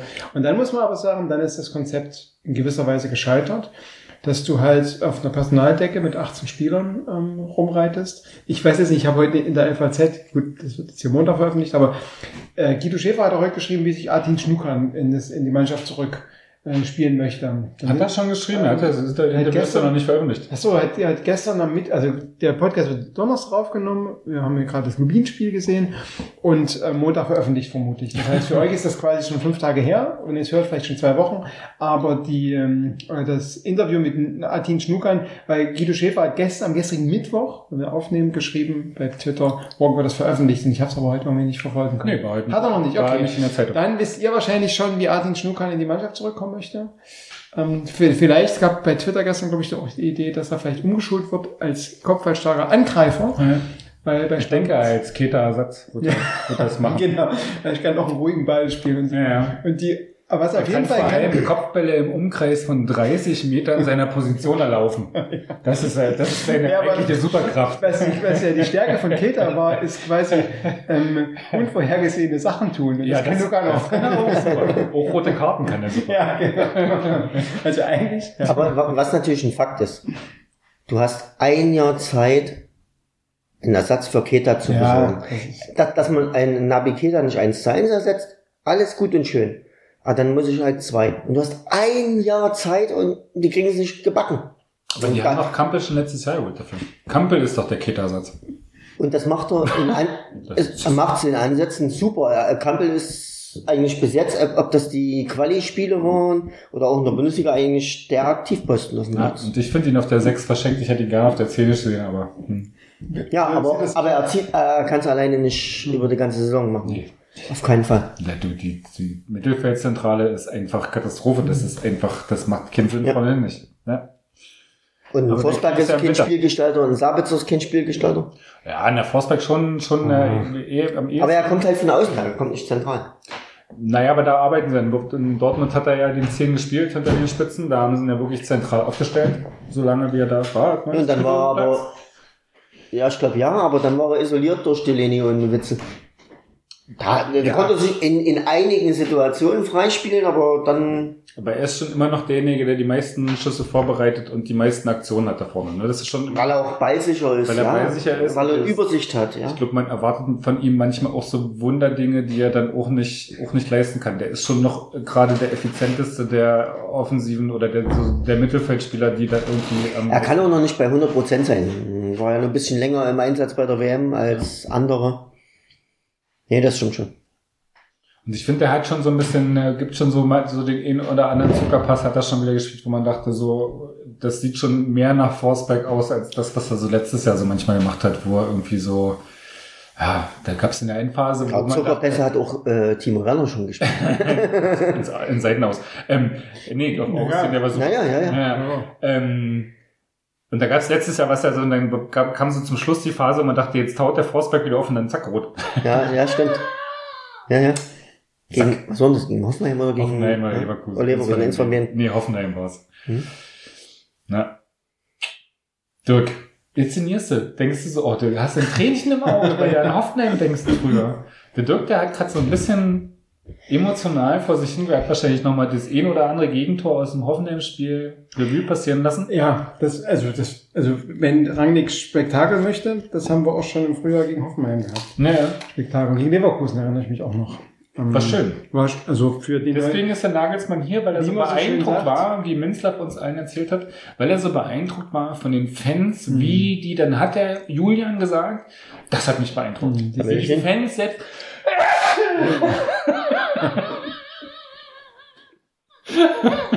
wie die Fans selbst nach der Niederlage ihrer Mannschaft applaudiert haben. Ich weiß nicht, was bei euch draußen angekommen ist, aber Matthias hat genießt. Vermutlich. Vermutlich ist es, äh, weil durch meine super Bearbeitung Ja. ist das so runter reduziert, dass man es fast nicht hört. Dann könnt ihr es jetzt nochmal wissen. Guten Morgen übrigens, wenn alle, die jetzt aufgewacht sind. Ich habe tatsächlich, ich hänge noch ein bisschen an der Kampel, an der Kampel-Position, ähm, äh, Position, weil ich den auch irgendwie in der letzten Saison hat das, wir haben das ja auch schon mal besprochen. Ich finde Kampel ist gut, der ist solide, der, also ich sehe den auch gerne. Und ich frage mich immer, ähm, warum Kampel aber trotzdem so viel Kritik bekommt. Also äh, in meinem Gefühl wird Kampel so ein bisschen, also gut, er ist kein Keter-Ersatz, also ich weiß nicht, was von ihm erwartet wird, ne? warum Kampel so von Fankreisen immer so, naja, hat jetzt nicht so mega überzeugt oder Ja. so. Aber Ja. findest du, dass er diese Saison Kritik bekriegt bis jetzt? irgendwie, ähm, ich habe mal wieder Achillessehnenprobleme und bin bei meinem Physiotherapeuten und mein Physiotherapeut, der erzählt mir das auch immer, dass er, dass er findet, dass Campbell ähm, ein, zwei gute Momente im Spiel hat und wenn man ihn nur darauf reduziert, dann reicht das. Aber wenn man ihn im ganzen Spiel sieht, dann nimmt er sich immer mal Auszeiten und hat eben auch unglückliche Positionen. Okay. Einfach in seinem Stellungsspiel zum Beispiel. Ne? So. Ähm, und ja, genau. Was macht Ist aber Quatsch. Physiotherapeut so nebenbei noch? Fußball kann er nicht geguckt haben. Nein, und, äh, also ich, will- ich habe das jetzt zwar genannt, Das ist ich, aber auch eine ganz schön kleine Filterbubble. Und das, was, das, was er sagt, kann jetzt die ganzen, ne, das, das passt irgendwie so in etwas rein, was ich, was ich das Gefühl habe, dass ich immer mal lese. Es Hm. kann auch, es kann auch falsch sein. Es kann auch sein, dass es quasi meine sehr reduzierte oder sehr äh, selektive Wahrnehmung ist, dass ich das irgendwann mal mitbekommen habe und dadurch alles das, was da genannt wird, dann wieder dann aufploppt oder so. Ähm, weil ich finde, ich finde Campbell überzeugend und ich finde den in absoluten Aktivposten und ich finde den total stark. Und ich habe aber das Gefühl, dass ich immer mal aus irgendwelchen Ecken, irgendwelchen Foren, Twitter, was der Geier, dann immer mal eine Kritik an Campbell mitkriege, wo ich mich frage, wo kommt die eigentlich her? Ja, ist egal, aber Campbell, der ist zurzeit wirklich überall. Punkt. Nein, nein, er holt sich Bälle hinten, er bietet sich immer an, er ist immer anspielbar, er fordert jeden Ball und macht eigentlich auch oft was draus, also überwiegend was draus. Hat wenig Fehlpässe. Ja, finde ich dieses Jahr auch ganz, und ich finde ich Ja. finde find Nein, auch gar nicht so, dass es dieses Jahr so eine Kritik gibt. Also das wundert mich ein bisschen. Okay.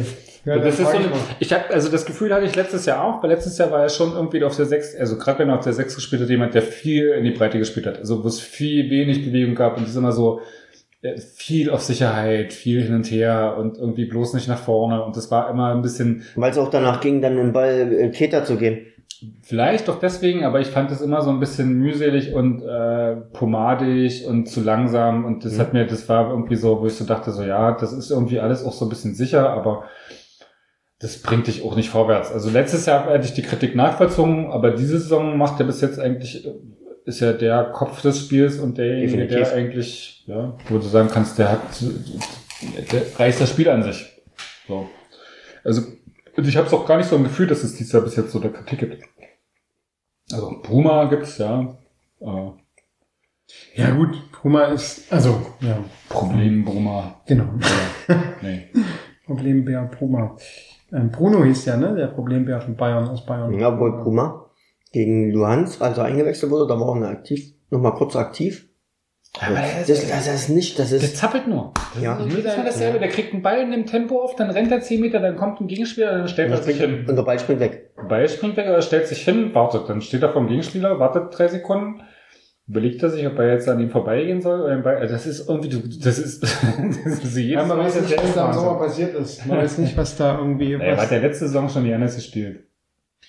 Ähm, äh, ich, Er da, spielt auf- ich sagen, ich spielt, fand, auf, er spielt auf konstantem nee, ich fand, dass der in der letzten Saison durch, also wenn, gerade wenn er eingewechselt wurde, hat er äh, immer noch mal Akzente gesetzt. Also mir hat der, der im letzten Ja. Jahr durchaus Null, null. Effizienz, das ist so. Ja. Wenn er versucht, eins gegen eins zu gehen, dann gefühlt zu 80 Prozent geht das Ding schief. Naja, er hat schon gut. Das ist ja diese lustige Geschichte, so, wo wo man dann, so, was ist ich, Paradebeispiel war so das Spiel in Dortmund damals. Er umdribbelt jemanden, der hat ja einen super ersten Schritt, also so einen explosiven, so ein bisschen ketermäßig, so diese, diese, diese Geschichte, die du nicht verteidigen kannst, wenn jemand im ersten Schritt mit Ball so Ja. schnell ist, dass du einfach das nicht verteidigt kriegst. So. Das hat er ja. Das passiert zu selten. Und das passiert selten. Und wenn er es macht, dann umdribbelt er den ersten, dann hat er übelst Geschwindigkeit und dann geht er runter, stellt sich auf den Ball und wartet auf den nächsten. Wo du so denkst, der kann nicht anders spielen, Ja. außer jemanden Ja, vor sich zu haben, den er austribbeln kann. Wo du denkst, das ist doch total absurd. Also er hat jetzt 20 Meter Raum vor sich und stellt sich auf den Ball und wartet, dass jemand da ist, den er austribbeln kann. Da muss er, glaube ich, zum Futsal oder irgendwas, irgendjemand, irgendwie Rastelli-Wettbewerb oder irgendwas gehen. Ich glaube, das will, haut so nicht hin. Wo war, gegen wen war denn dieses geniale Tor, was er letztes Jahr geschossen hat? Freiburg. Freiburg. Also ein Klassiker. Das ist ja auch cool. das war zwölfter Spieltag, ne? Mhm. So 18 Meter, halb links, Ball hinlegen und dann ihn schießen lassen. Dann geht er wahrscheinlich in 80 von 100 Fällen, geht er oben rechts in den Winkel. Dann muss man das doch für ihn vorbereiten. Super. Aber wahrscheinlich auch eine Position, wo du nicht so oft in einem Spiel frei in den Ball kommst. Mhm. Dann müssen die anderen ihn freisperren Ja. und dann. hm. Verminen das Ge- Gelände am Weg, ja. Ja, dann muss sich Rangnick was einfallen lassen. Oder Minzlaff, du hast es Minzlaff. ja. Das wär's. Den, den Minzlaff, der, der quasi der Feuerwehrmann auf dem Trainerposten. Wir spielen jetzt richtig RBDNA. Neunmal nach vorn. Alle davor. Kototti. Guck mal, was hier, ich habe hier noch ein Ich Getränk gebracht. Guck mal, was hier drauf ist. Eine Hängematte. Ja. Soziale Hängematte. Soziale Hängematte. Ich habe das hab Bedingungsloses Grundeinkommen. Getränk mitgebracht, weil Wir ich sind dachte, viele. Wir sind krass. Nee. vielleicht, ja, hier, wie heißt es, aufstehen? Ähm, Aufstehen. Nee, aufstehen und das ist Hinlegen. das Gegenprojekt. Liegen bleiben, ne? Ja. So, ähm, nee, ich habe mir gedacht, vielleicht wird's ja tatsächlich eine entspannte Saison. Als ich diese, diese Flasche. Es ist vier Wochen her, dass du sie gekauft hast. genau, ich war vor vier Wochen war ich in Mhm. Polen im Urlaub, in der polnischen Ostsee, kann man übrigens sagen, ist jetzt, muss man jetzt nicht unbedingt im Juli machen, wenn Hauptsaison da ist. Ach, großartig. Der übelste Technomeile. Großartig. Ja, es ist wirklich polnische Wo Ostsee ihr denn? im Juli. Wir waren, wir sind quasi ähm, in Reval, das ist ungefähr Mhm. so 50 Kilometer hinter der deutschen. Grenze. Äh, nee, Reval ist Reval. Polen. Hm? Ähm, an der polnischen Ostsee eingestiegen und sind dann mit dem Wohnmobil bis nach äh, Gdansk gefahren. so, ihr seid weitergefahren. genau, so Aber da haben wir. doch dann inländisch. Da wird es Naja, wahrscheinlich besser. Nee, wir sind, Oder anders. wir sind quasi an der Ostsee lang gefahren, Ja, ja. haben dann auch, nachdem wir das gemerkt, nee, nee, nee, nee, nee, es gibt ja da irgendwie noch so eine Halbinsel, die so wie so, wie so ein Seepferdchen reingeht Mhm. und so, und die haben uns total geschenkt und es gibt so eine riesen Düne da ähm, Richtung Gdansk auch, die wir eigentlich wollten und nachdem wir aber schon mitbekommen haben, wie es ähm, da permanent an dieser polnischen Ostseeküste war, dass nämlich jeder Ort hatte quasi einen Rummel mit Ja. wahlweise eigenem Großartig. Riesenrad, eigene Achterbahn und die Menschen waren noch entsprechend drauf, ne? Die haben quasi entsprechend äh, sich an der Ostsee dann auch gefeiert. Das war die Ostseestrände waren massiv überlaufen, was auch sehr interessant war, wenn so ein Ort fünf Kilometer war, dann war diese fünf Kilometer, wo der Ort, wie der Ort lang war, war voll. Wenn du quasi am Ende des Ortes mal 500 Meter gegangen bist, nach links oder rechts, dann war der Strand quasi leer. War sehr interessant, äh, so als Geheimtipp. Aber eigentlich so, was so diesen ganzen Rumme-Index und so betrifft, ist das mir und uns dann doch eher so ein bisschen laut gewesen. Das, war Schlimmste. Fantastisch. Ja, naja. Das ist so großartig. So ein Schaschlik-Stand am nächsten. Ja, es gibt überall gegrilltes Fleisch, Genau, Bier, Schaschlik, es gibt Bier mit Sirup. Äh, großartig. Fantastisch. Was, was, was für uns dann irgendwie ähm, diese Eisstände, es gibt ja so Eis, dieses- Turm, ja, Turm, diese Tur- Turm dieses Softeis, ne? also so was ein, Met- ein Meter Softeis dann vor dir und kommst gar nicht nachher, das zu essen. Waffeln? Und Waffeln, ne? Also ich habe quasi mein erstes Süß Süßigkeiten in dem Urlaub war, eine, war Eis, deswegen habe ich den ganzen, ganzen Urlaub Eis gegessen. Und meine Freundin hat die erste Süßigkeit war Waffeln, deswegen kannst du, kannst ja auch mehr bergeweise Früchte und sowas drauf Naja, machen. genau. Genau, und ähm, Fantastische Gegend. Ja, sicher, äh, hängt sich ein bisschen von der Zeit ab und von der von der Grundidee. Ich bin dahin gefahren, weil ich quasi Na, irgendwie futtern, fressen, naja, ein halbes Jahr irgendwie ziemlich viel Stress auf Arbeit und eigentlich war mir so ein bisschen nach Einsamkeit. Ruhe. Ah, ja. Ja, genau. Ey, sorry, aber im Juli an die polnische Ostsee fahren, um Ja. Einsamkeit zu wollen, also genau. Das sind, man, Super Idee. da sag ich immer, da sag ich immer selber schuld. wenn man, genau, wenn man quasi nicht, wenn man im ganzen Arbeitsscheiß nicht die Idee hat, vorher anrufen sollen. mal zu informieren, dann, aber man, man kann ja auch, man kann ja auch manche Sachen kann man dadurch lernen, indem man sie erlebt. Und ich habe es dadurch gelernt, dass man sie erlebt. Ihr hättet hat, einfach ne? nur so 20 Kilometer südlich ins Land reinfahren müssen, Ja, da das- hättest du Einsamkeit gehabt. Nee, das haben wir dann tatsächlich auch gemacht. Ähm, ähm, also was irgendwie ganz schön war, dieses, ich glaube, Deutsch Kolberg, Kolobrczek, Ja. da sind wir so ein bisschen lang gefahren, ein bisschen südlich und so. Und da haben wir dann, deswegen bringe ich das mit, weil hier auf dem, das ist quasi eine Flasche Citra, äh, äh, 750 Milliliter, also drei, ein Dreiviertel Liter. Ähm, und es geht quasi um dieses Kolobrczek, hat sich quasi so ein relativ groß so Bier und andere Brauereien, die so eher so, naja, so Hipster-Biere machen. Und unter anderem auch sehr leckeren Citra. Und ich bin ja sowieso ein totaler Citra-Fan, weil ich finde, dass er nicht so viel Kopf macht und man trotzdem ganz gut dabei ist und so. Und als ich die Hängematte gesehen habe, dachte ich mir, vielleicht ist, könnte das ein Hinweis auf die Saison sein. Das war, wie gesagt, im Juli, ne, so, da stand, da gab es noch nicht das erste Spiel Also von. doch Rangnick entlassen. Nee, die Entspannung einfach. Es gab tatsächlich so, Ja, es gab in mir so ein Kann in die bisschen, Rente gehen. In die Hängematte. es gab Entschuldigung. in mir so ein bisschen eine Idee von im Juli, ähm, mal gucken, wen Rangnick holt. Und was es vielleicht nicht geben wird, sind diese Störfeuer innerhalb des, innerhalb des Vereins. Denn das fand ich so, gerade in der Rückrunde fand ich das, und ich fand, man hat das Hasenmittel auch ein bisschen angemerkt, so retrospektiv betrachtet, ähm, das, was da so an Störfeuern kam, ne, so gerade von Rangnick und so, ne, das fand ich irgendwie ganz schön belastend, ne, das fand, fand ich so auch Umgang von Hasenhüttel mit der Presse und untereinander und was Rangnick immer mal so rausgehauen hat und dann auch dieses mit dem Scouting, ne, so dieser Satz von, also kann man jetzt ja nochmal rausholen. Hier im Sommer kennen wir alle Spieler von China bis nach Lateinamerika. Ja, kennen sie auch, war Kinder dabei. Genau, naja, oder sagen wir, ist ja schön, dass er sie kennt, aber ihr müsst sie halt verpflichten, ne? Naja, Weil- aber wenn die nicht gut genug sind und wenn die, die man will, dann erst im Winter kommt, kannst du dem Scouting vorwurf machen. Also nur, ich bin jetzt hier der böse, böse Teufel auf deiner Ich würde, Schulter. ich würde ja behaupten, dass es durchaus Spieler gibt, gab, und das ist ja das, was Rangnick auch bei verschiedenen Pressekonferenzen in dieser Saison schon gesagt hat, ne, sowas wie, wer hat letztes Jahr den und den gekannt, ne? wer hat letztes Jahr August Song gekannt, wer hat Upamecano gekannt, die du haben wir gerade raus, rausbekommen, ne? die mussten, alle mussten die googeln, ne, so. Ähm, ähm, aber irgendwie scheint quasi auf der entscheidenden Position im Mittelfeld, die er halt vor einem Jahr angekündigt hat, wie Frank sagt, die haben ein Jahr lang Zeit gehabt, scheint dann entweder die Person nicht dabei gewesen zu sein oder Oh, ich war zu bekannt. genau, den nehmen wir nicht. Nee, der ist zu bekannt. Der hat, der hat einen eigenen Wikipedia-Eintrag, den nehmen wir nicht. nicht googeln. ja, zum Genau. Beispiel. Genau, aber ähm, dieser den würde ich jetzt mal eingeben, eine Reminiszenz an den Polenurlaub. Ich will nur einen Ähm, ganz kleinen Schluck, weil ich muss da noch mehr Captain... Äh, stopp, Du stopp, willst bisschen stopp. Chaos trinken. Ich will dann Genau. Chaos weiter. Was aber durchaus so als ein Hinweis ist, dieser Hinweis ähm, ins Landesinnere von Polen zu fahren. Als wir dann zurückgefahren sind, haben wir nördlich von Poznan in einem Ort, der früher Hohensalza hieß, jetzt Ino Wroclaw. Ähm, da haben wir quasi mit dem Kind Halt machen mussten, nachts haben wir da quasi Halt gemacht und das war echt krass, weil das, ähm, wir sind da nachts durch die, durch den Ort gefahren und da stand eine Villa, also total verkommen, aber eine Villa neben der nächsten. Ein äh, fast verfallenes Bauhaus ähm, äh, Gebäude neben dem nächsten. Alter, ich Ich dachte gleich schon kaufen. Ich genau, also, sofort Immobilien hier kaufen. Wahrscheinlich Ja, gehört Robert Lewandowski da. keine Ahnung.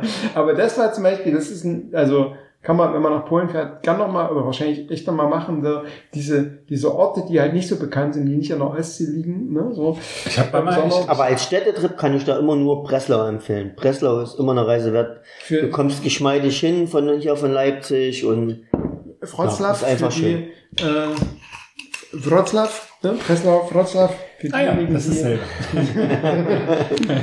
die Ich war- quasi der polnischen Ortsbezeichnung. Ich war mal über Silvester in Polen. Ich habe mal Silvester in Polen gefeiert. Das war auch so, na, lass es 100 Kilometer im Land gewesen sein. Ähm, und das war, war, war, das war sehr interessant. Wir sind irgendwie so über irgendwelche Landstraßen gefahren. Und es war halt Winter, es war kalt und jedes Dorf hatte quasi über sich so eine bunte Glocke, weil da irgendwie in den Häusern irgendwie alles verheizt wurde, was man verheizt. Also es kam dann wirklich so grüner, gelber Rauch und alles Mögliche aus diesen Schornsteinen. Und wenn du durch diese Städte gefahren bist, konntest du eigentlich nicht atmen, weil es halt so permanent so Wie DDR gerochen hat. wie DDR gerochen Mhm. hat. Und das war cool. Da gab es dann so schöne Sektgläser mit Zuckerrand, noch so auf die Osten zum, zu Silvester. Ja, das ist ja war wirklich super. das, das ist ja das, weswegen ich auch genau Reisen nach Polen, Lettland, Tschechien oder so manchmal noch mag, obwohl das eben durchaus jetzt sich schon verändert hat, hat ist dieser Charme des In Unperfekten, ne? so, den es halt früher in der DDR oder in dieser äh, halbrücklichen Architektur oder so gegeben Ich weiß hat. gar nicht, ob das Charme ist. Ich weiß Also nicht, für uns fühlt sich ja. das wie so ein Tourismus. Wir fahren jetzt mal schön in der gucken wir uns das an und da haben die schön ihre, ihren grünen Rauch aus dem Ofen. also, Ja, dann das fahre ich wieder weg. Genau, nee, man möchte, Also, ich möchte dann auch nicht ja den, auch möchte auch nicht die Luft atmen, die in Leipzig 1986 irgendwie Da hast du hier irgendwelche so. Debatten über Feinstaub belassen. Ja. Also, Aber wenn du halt durch irgendwelche deutschen ähm, äh, Dörfer fährst, hast du oft das Gefühl, dass irgendwie alles so, so super das sauber bellt vor saniert ist. überall, wenn man durch Deutsche... Äh, wahrscheinlich auch die deutschen Schäferhunde. Es ist, ist natürlich auch schwierig, weil es natürlich auch gerade im Osten dörfliche Landstriche gibt, wo das nicht so ist. Aber so eine Idee ist, da ist alles so super sauber saniert. Ne? Und wenn du halt durch zum Beispiel polnische Orte fährst, hast du das nicht so mega sauber saniert. Mhm. Und das ist etwas, wahrscheinlich wünschen die Leute sich das auch eher saniert, da fehlt aber das Geld. Aber für mich ist das quasi etwas, was einen Charme ausmacht. Was Also mehr ganz so- als Dinosaurierpark und Rummel an der Ostsee. Genau, Dinosaurierpark haben wir nicht besucht. Okay. Müssen wir mal, müssen wir mal fürs nächste Mal Ja. besuchen. Ich meine, direkt- hast du. Fußballspiele besucht? Hast du gescoutet? Ich habe tatsächlich, ähm, wir hatten ja die Idee, polnischen Hooligans geprügelt. wir hatten die, Prost erstmal hier. wenn, wenn wir es Cool. geschafft hätten, hätten wir vielleicht, ja, ja, zack, Prost, ja. Also ich finde den sehr lecker, den Citre, der Bronski Citre. Ähm, nee, wir haben, wir haben, ich hätte mir Liepa gegen Hecken angeguckt, wenn wir es mit dem Bulli, den wir uns ausgeliehen haben, der aber nur 80 km/h auf der Autobahn fuhr. Und das war unsere erste Reise mit dem Kind. Und wir wussten nicht, dass das Kind nicht mal so 10 Stunden durchfährt. ja, surprise, surprise. Ähm, die äh, die äh, Reisegeschwindigkeit war sehr gering. Okay. Also wir haben ungefähr eine Stunde fahren, zwei Stunden Kind beschäftigen, eine Stunde fahren, zwei Stunden Kind bespaßen, weil der sonst ziemlich viel Rabatz im Auto gemacht hat. Ne? wahrscheinlich mit Männern, wahrscheinlich schon ein bisschen zu alt dafür. Es gibt ja so Kinder, wenn man das so hört, die halt, wo Leute, die abends, wenn sie nicht schlafen, ins Auto setzen, damit die Kinder einschlafen, ne, die so das Autofahren Ja. mögen. Unser Kleiner findet Autofahren und die, die Enge, die da auch der Kindersitz mit sich bringt, ist nicht so mega prickelnd. Deswegen. Okay, lass uns. Aber das ist ja auch schon ein bisschen bewegungsintensiv. Wir haben das mit unserer Tochter auch gemacht, da war die aber erst vier Monate. Und das ging super. Da konntest du schon, schon lange fahren. Da war das Verhältnis von Fahren zu Pause eher Nee, vier, ja. Stunden, vier Stunden zu einer, einer Nee, wir haben Stunde. Weihnachten die Fahrt zur, zur Oma gemacht, nach Plauen. War es auch schon so. Und da war schon, da war er irgendwie drei Monate alt. Und das war schon schlimm, weil wir dachten, damals dachten wir, das hängt damit zusammen, dass quasi, wenn es draußen dunkel ist, dass ihm das Angst macht. Das heißt, von Plauen nach Leipzig fährt man ja eine Stunde und ich bin quasi, damit er einschläft, erstmal eine Stunde durch Plauen gefahren, immer an irgendwelchen Laternenbank. Das hat dann nicht funktioniert, dann bin ich dann irgendwann nicht Autobahn gefahren. Also wir haben, glaube ich, drei Stunden gebraucht von Plauen nach Leipzig, Okay. Damit das Kind irgendwie pennt oder so. Aha, naja. Naja, okay, Aber liegt's doch in eurer Erziehung. mit Sicherheit. mit Sicherheit. Wahrscheinlich Ach, Junge. Achso, ich habe vorhin, genau, ich habe das vorhin in dem Part, der nicht aufgezeichnet wurde, Ja. habe ich gesagt, dass ich mich gegen die Schreie, die körperlich schmerzhaften Schreie meines Kindes mit Baustellenkopfhörern Schütze. Ja. Vielleicht liegt es ja auch daran, vielleicht merkt er diese aggress diesen aggressiven Akt von mir, ne? So wehrt sich da eigentlich Oh ja, genau. So, zurück zum Fußball. Ja. Aggressiver Akt ist ja eigentlich eine gute Überleitung zum Fußball. Aber wir haben Haben wir eigentlich nicht schon alles besprochen? Nee, wir haben noch nicht, wir haben noch nicht geklärt und das ist Ja. eigentlich die Hauptfrage. Wie kann RB Leipzig in dieser Saison ein Spiel gewinnen? Schweigen. Schweigen, genau, Stille. Ich denke, man muss mehr Flanken schlagen. ja, noch Also mehr. 40 gegen Düsseldorf war zu wenig. 46. 46 Genau. zu 9, ne? Aber Ist nicht, 46 wo der 9. Rasenfunk seine 40 hatte. Ja, also die, äh, die, die Statistik, die ich habe, die weist auf die, 46. die Sportschau hat allerdings nur 39. Ja, Sportschau ist eh kacke. Also, ja, stimmt. Spiegel und äh, Scored haben 46. Okay. Also Maya. O hat falsch recherchiert. Maya O? Maya O. Ma, Ma, Max Max sagt. Ach, Mayo. Maya, oh, Maya. Maya, Maya O.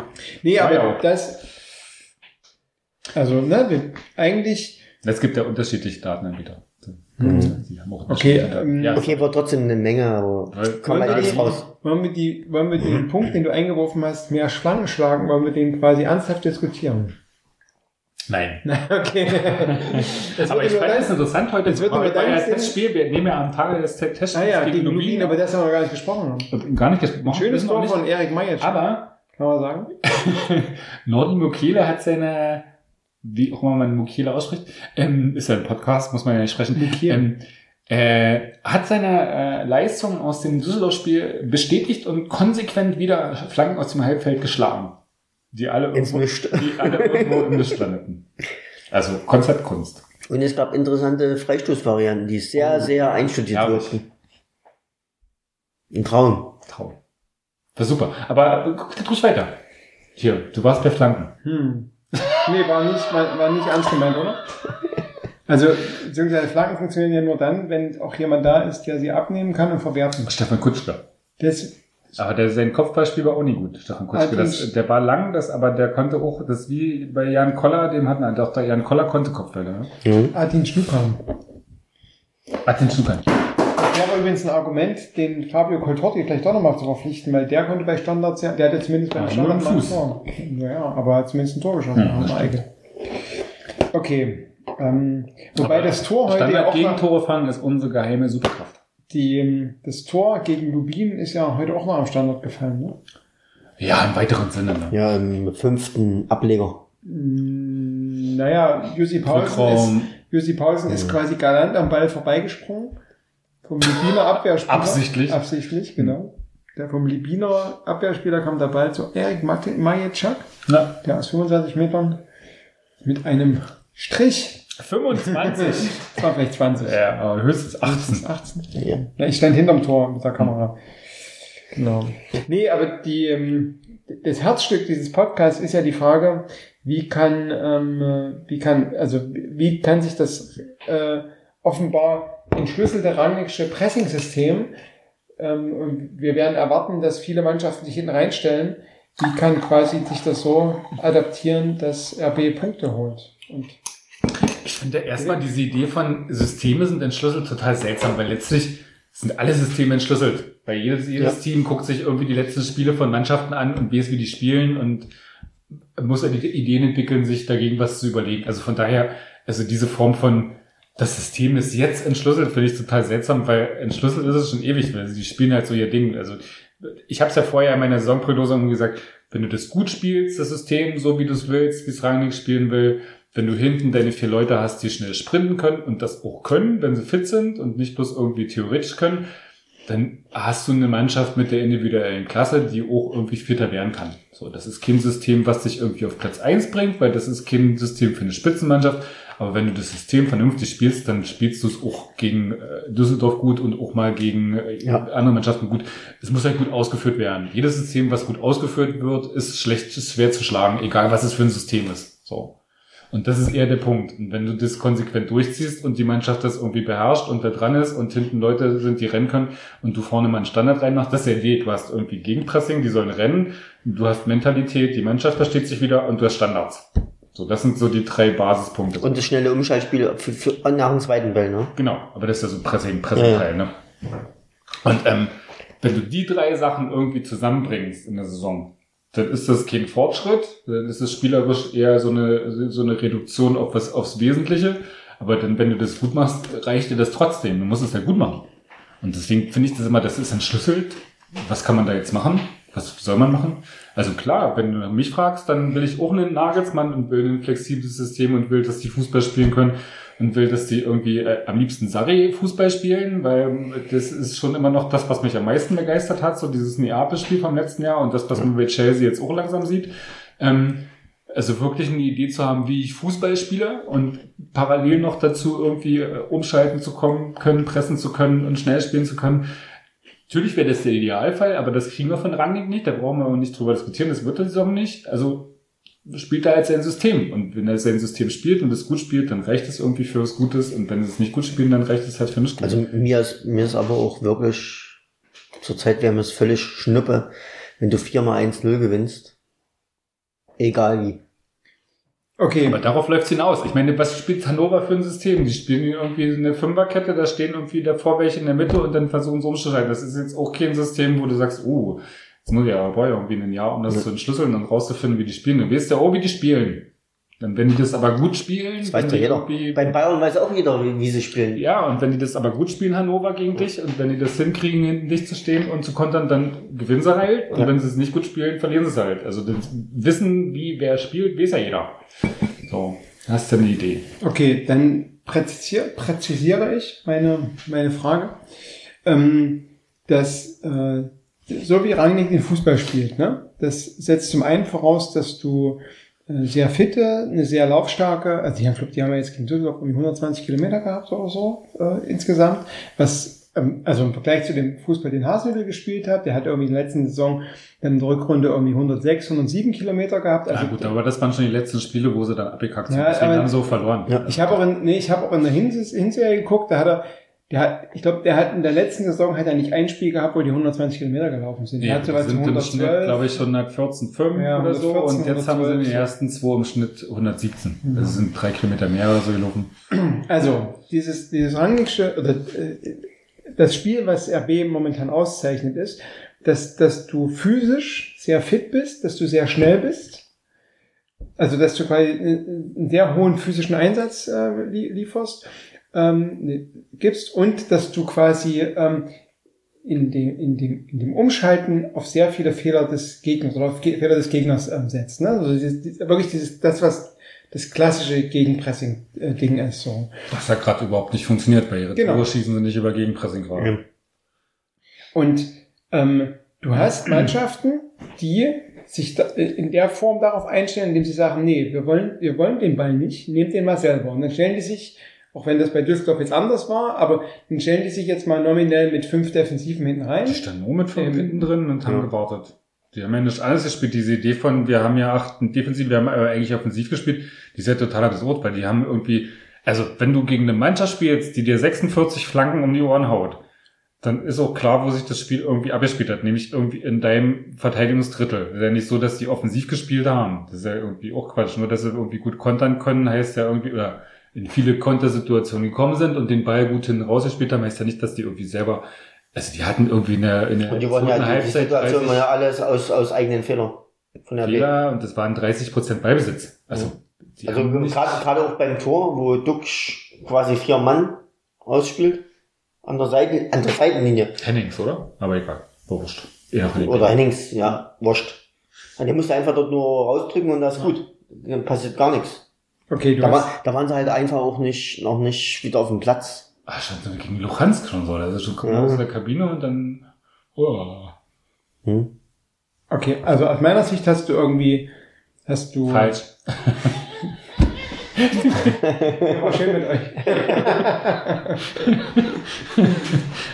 also du hast zum einen das Problem, dass du mit so hohen Physis, ähm, äh, wenn das quasi jetzt am Anfang schon nicht funktioniert, dann wird es quasi Mitte November Prognose noch mal weniger funktionieren, weil dann kannst du eben diese 120 Kilometer nicht laufen, gerade mit dieser dünnen Personaldecke. Und du hast, wenn du so eine, so eine super defensive Ausrichtung des Gegners hast, dann hast du einfach, dann kommt dir das nicht entgegen. Und selbst Dortmund, woran ich ja vorher sagte, das kommt uns eigentlich entgegen, weil die Ballbesitz und bla, bla, bla. wie viele Mannschaften wie Dortmund hast du denn? Du hast vielleicht Hoffenheim noch, die das ein bisschen anpassen wollen, aber Hoffenheim hat man halt auch gesehen, dass Nagelsmann schon ein cleverer Junge ist, der eben da auch gut was entgegensetzen kann. Ein Du hast, Pragmatiker, ne? genau, du hast die Bayern noch und du hast Dortmund noch. Das sind die, die vielleicht sagen, okay, mit Ballbesitz kommen Also Bayern sind sichere drei Punkte. Heißt Genau. es. Wird Rangnick wahrscheinlich auch in der PK vorher sagen, ja, ist eigentlich eine Mannschaft, die uns entgegenkommt. Ne? So. Aber die anderen Mannschaften Für in der mehr Liga, Bayern in der Liga. die anderen Mannschaften in der Liga, die machen das genau anders und dann kannst du Glück haben, indem du irgendwie so ein Ball reinfällt. Aber das ist mir irgendwie um, und jetzt sage ich mal, äh, Rangnick sagte irgendwie, wir wollen besser sein als letztes Jahr. Ja, wir wollen in die Champions League. Wir können uns schon darauf einigen, dass jeder in dem Verein auf Platz 4 Natürlich. dass das das Ziel ist. Genau. Das finde ich, das reicht nicht. Und da muss man die Frage stellen, wie könnte das, was könnte, könnte es denn für taktische, für was auch immer für Kniffe geben, damit es dann vielleicht doch gelingt. Ich weiß gar nicht, ob das nicht reicht. Was hast du? Du hast die Bayern, also äh, in, im Normalfall hast du Bayern und Dortmund, die irgendwie, wo du sagst, okay, Platz 1 und Platz Gut, jetzt 2. haben Schalke und Leverkusen haben auch ge, Es geht ja nicht darum, wie die gepatzt. losgefahren aber so rein von ihrem Grundniveau her sind Schalke, Leverkusen, Gladbach, Wolfsburg, also die ganzen Mannschaften, da ist sind noch nicht Leipzig, die sind nicht besser, das ist Leipzig auf Augenhöhe. Da liegt es eher so an Jahresform, Tagesform, äh, Flow, Lauf, wie läuft es in der Mannschaft, äh, wer da irgendwie oben in die zwei Plätze reinstößt. Und wir Hoffenheim vergessen natürlich. Wie ist denn Schalke Ja, letztes Jahr Zweiter geworden? Ja. Durch Anti-Fußball und die haben halt einfach die knappen Dinger alle gewonnen. Genau. Die haben, aber die haben genau dieses, dieses defensive System. Ich glaube, Max Jakob Oster hat gesagt, du möchtest gegen Schalke nicht 0-1 hinten liegen, weil dann wird's ein Horror. Genau das haben die perfektioniert. Die haben wirklich Beton angerührt und Naldo nach vorne geschickt, damit er ein Kopfballtor macht. Ne? Also, Bei RB ist es so, du möchtest nicht 1-0 vorne liegen, weil dann fangen vor wir allem an. nicht nach 31 Sekunden. Ja, nee, ich glaube, das ist, ich glaube so, also wie gesagt, ich habe es ja schon gesagt, klar wünscht man sich irgendwie, wäre die logische Entwicklung nach, nach Hasenhüttl, wenn man den schon los wird, wäre gewesen Nagelsmann. So. Das wäre die, das wäre spieltaktisch der nächste Schritt gewesen, den Trainer zu holen, der auf dem Fundament, was da war, von einem Trainer, der versucht hat, auch ins Positionsspiel zu investieren, auf dem Fundament aufzubauen und den nächsten Schritt zu gehen und dort flexibel zu werden. So, das wäre, das wäre der Schritt gewesen, wo du sagst, dann kannst du dich zu einem Top-Team entwickeln. Den gibt's gerade nicht. Es gibt einen Rückschritt zu einem, äh, wir pressen und sind wild und machen irgendwas. Ähm, aber das heißt nicht, dass du irgendwie Sechster wirst deswegen. Also du musst es halt gut spielen. Du musst halt irgendwie, wie Frank ja sagt, Schalke. Wenn du irgendwie einen, einen, einen Plan hast und eine Idee und einen, auch ein Drecksystem gut spielst eine Saison lang, dann reicht dir das für Platz 2 im Fall der Fälle. Also nicht unbedingt, weil Platz 2 eigentlich von Dortmund belegt ist, aber für Platz 3 oder 4 reicht Und, aber, um, um nochmal rückzublicken, in, im ersten Jahr, wo du Zweiter wirst, dann hast du ja auch Matchglück gehabt und hast Ja. irgendwelche knappen Sachen gewonnen. Einfach Ja. in Köln oder so. Ne? Wo, Absolut. und da gab es ganz, ganz viele Spiele. Ja, du hast ja so diese, wo du sagst, die haben keine Umschaltmomente, die anderen sagen halt, hat man den Ball. Du hast ja immer Umschalt. Das ist ja die Frage, wie du spielst. Das ist ja so diese Hasenhüttl-Geschichte letztes Jahr, wo du sagst, also, wo, wo, wo so seine Idee war, okay, wir müssen uns auf diesem Feld gut positionieren. Wir brauchen ein gutes Positionsspiel, dass du irgendwie so wie ein Netz quasi hast in deinem Ballbesitzspiel. Dann hast du Dribblings gehabt. Da hatte Keter den Ball oder Boomer den Ball oder wer auch immer den Ball. Dann gab es halt Dribblings. Äh, Einkalkulierte Ballverluste. Und Ballverluste, die aber auch heißen, du kannst irgendwie in den nächsten drei Sekunden durch dieses gute Positionsspiel, kannst du halt irgendwie gucken, dass du den Ball wieder gewinnst und Unordnung hast. So. Oder, Also du oder durch ja das Dribbling, wenn, wenn den Keter einfach mal zwei, drei Mann mit, mit einer Körpertäuschung hast- aus dem Spiel nimmt, ne? Genau. Du hast, Du hast äh, eine Win-Win-Situation. Wenn das Dribbling gut geht, hast du halt Raum gewonnen. Wenn das Dribbling schief geht, hast du durch eine gute Positionierung die Möglichkeit, den Ball zu gewinnen und nochmal was draus zu machen. So, das war die Idee. So.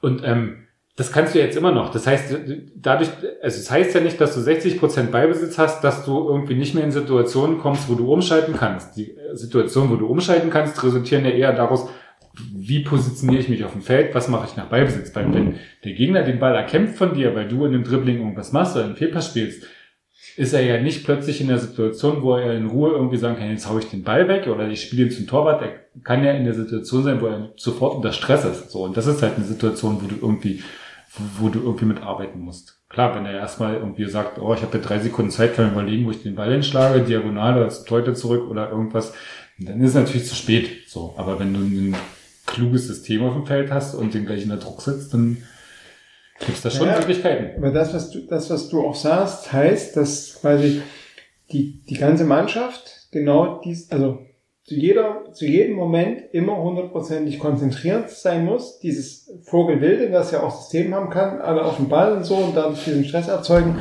Ähm, und wir sind quasi am zweiten Spieltag. Und ich habe das Gefühl, diese Europa League Quali Spiele, die also die Testspiele waren, da war das schon, also ne, es ging, das hat nicht nicht hundertprozentig funktioniert und ähm, jetzt bist du am zweiten Spieltag, hast aber schon quasi einen Einspielungsvorteil im Vergleich zu anderen Mannschaften oder so und ähm, schon am zweiten Spieltag funktioniert das nicht, dass alle immer 100% konzentriert sind. Aber das finde ich, äh, weiß ich gar nicht, ob das daran liegt. Ich finde das tatsächlich interessant, weil wie sie das, hab das irgendwie versucht bei mir auch zu beschreiben im Blog.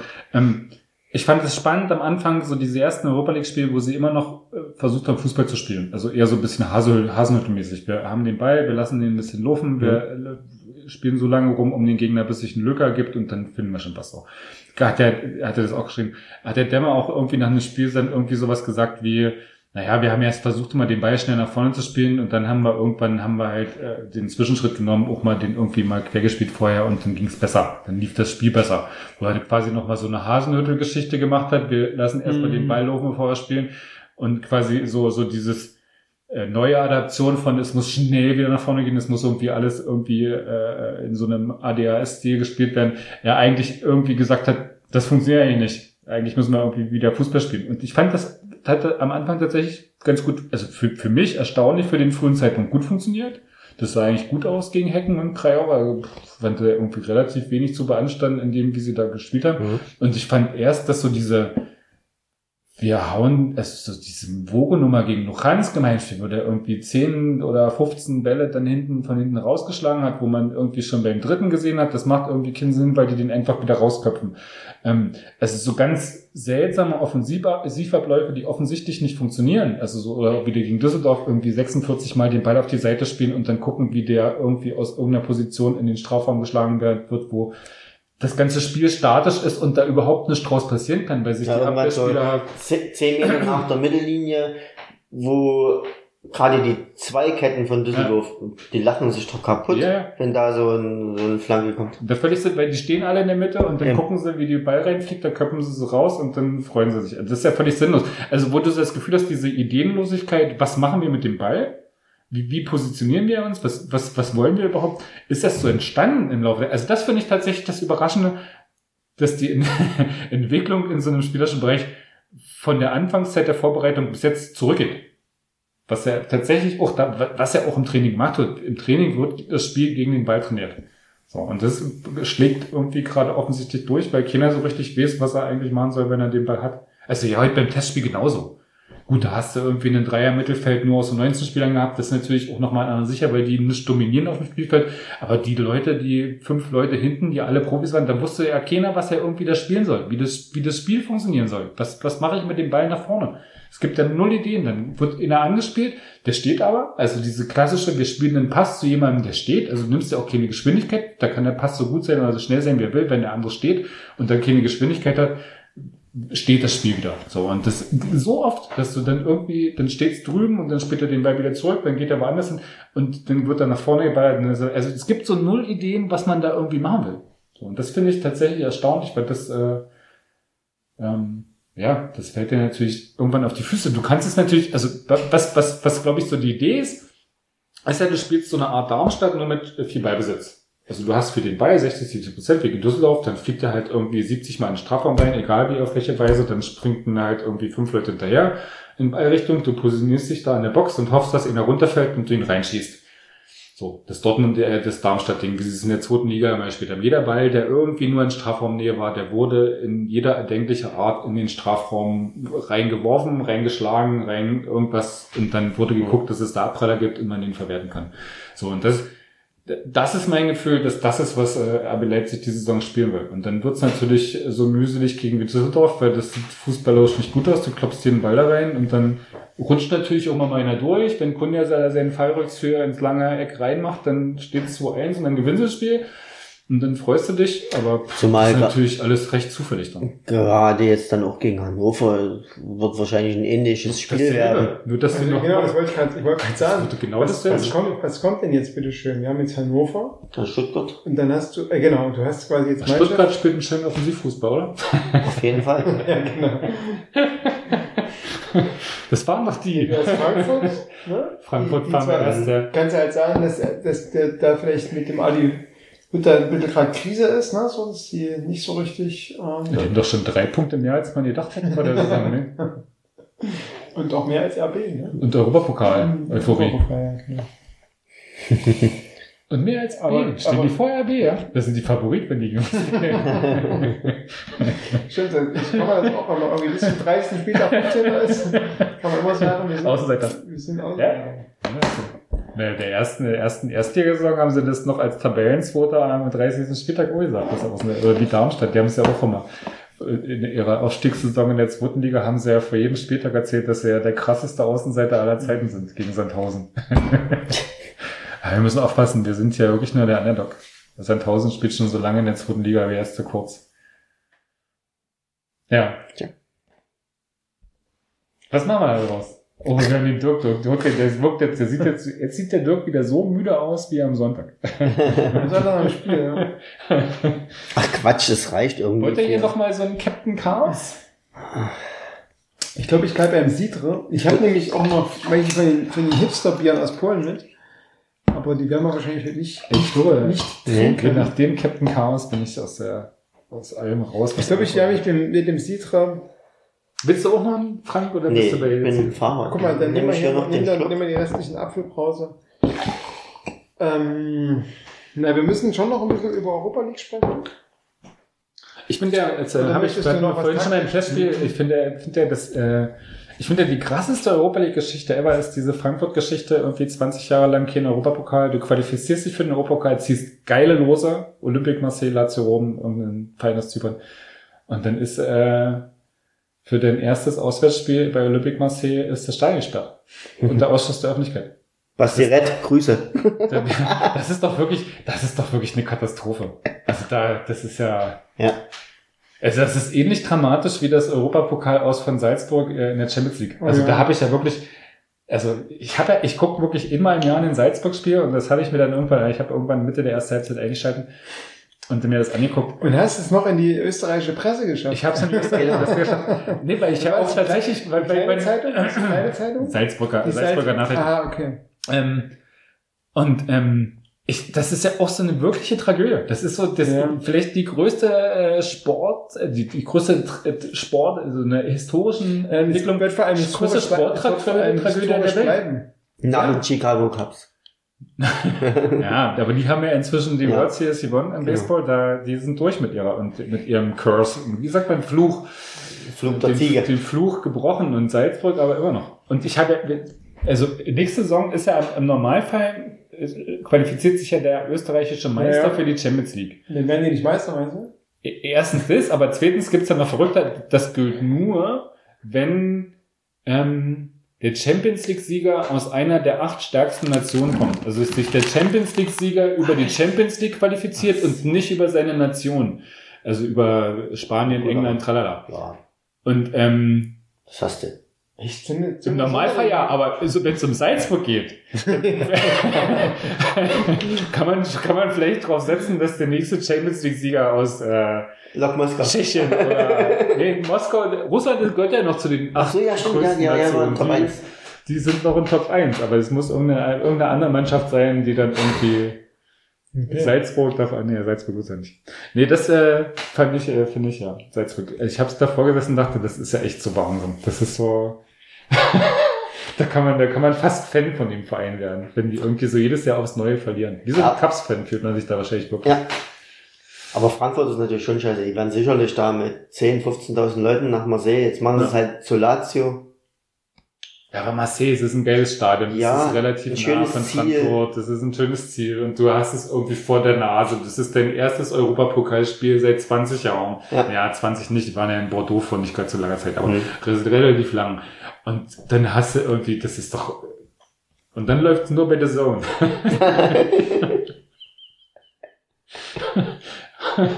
Wahnsinn. Weil RTL Nitro unser Dosenduell überträgt. Tatsächlich. Ja? Ja, Ach, echt? Naja, die haben Anschlusszeit 19 Uhr, deswegen, und ich, Nitro nimmt ja nur die 21 Uhr Spiele. Deswegen war das, glaube ich, stand das gar nicht zur Debatte, aber die laufen halt bei der Sohn und abends kommt äh, Leipzig gegen Salzburg. das große gegenseitige Verkloppen.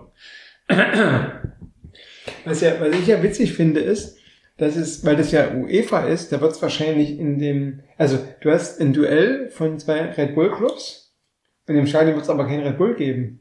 Weil das ja von UEFA gekappert Genau. ist und dann hast du quasi Pepsi oder ich weiß gar nicht, Seven Up oder so. Wenn bei Heineken. Europa League letztes Jahr war ja auch, da gab es so, Na, da gab es immer Bier so Wasser und zuckriges was, Wasser, auch. Wasser Genau. ohne Etikett. genau, und das Etikett wurde abgemacht Mhm. von Gerald Steiner oder so, weil das quasi nicht bei der UEFA-Zone, Ja. weil die UEFA nur mit irgendwelchen Brause und Ach nee, Bier, Bier kann, kannst du ja dieses Jahr selber entscheiden.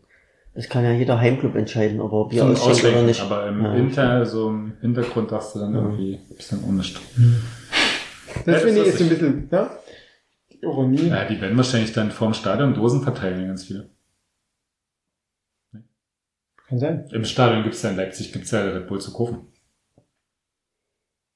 Aber darfst du eine Dose mit reinnehmen? Nee. Nee, Ja, siehst du. aber kriegst Red Bull zu kaufen.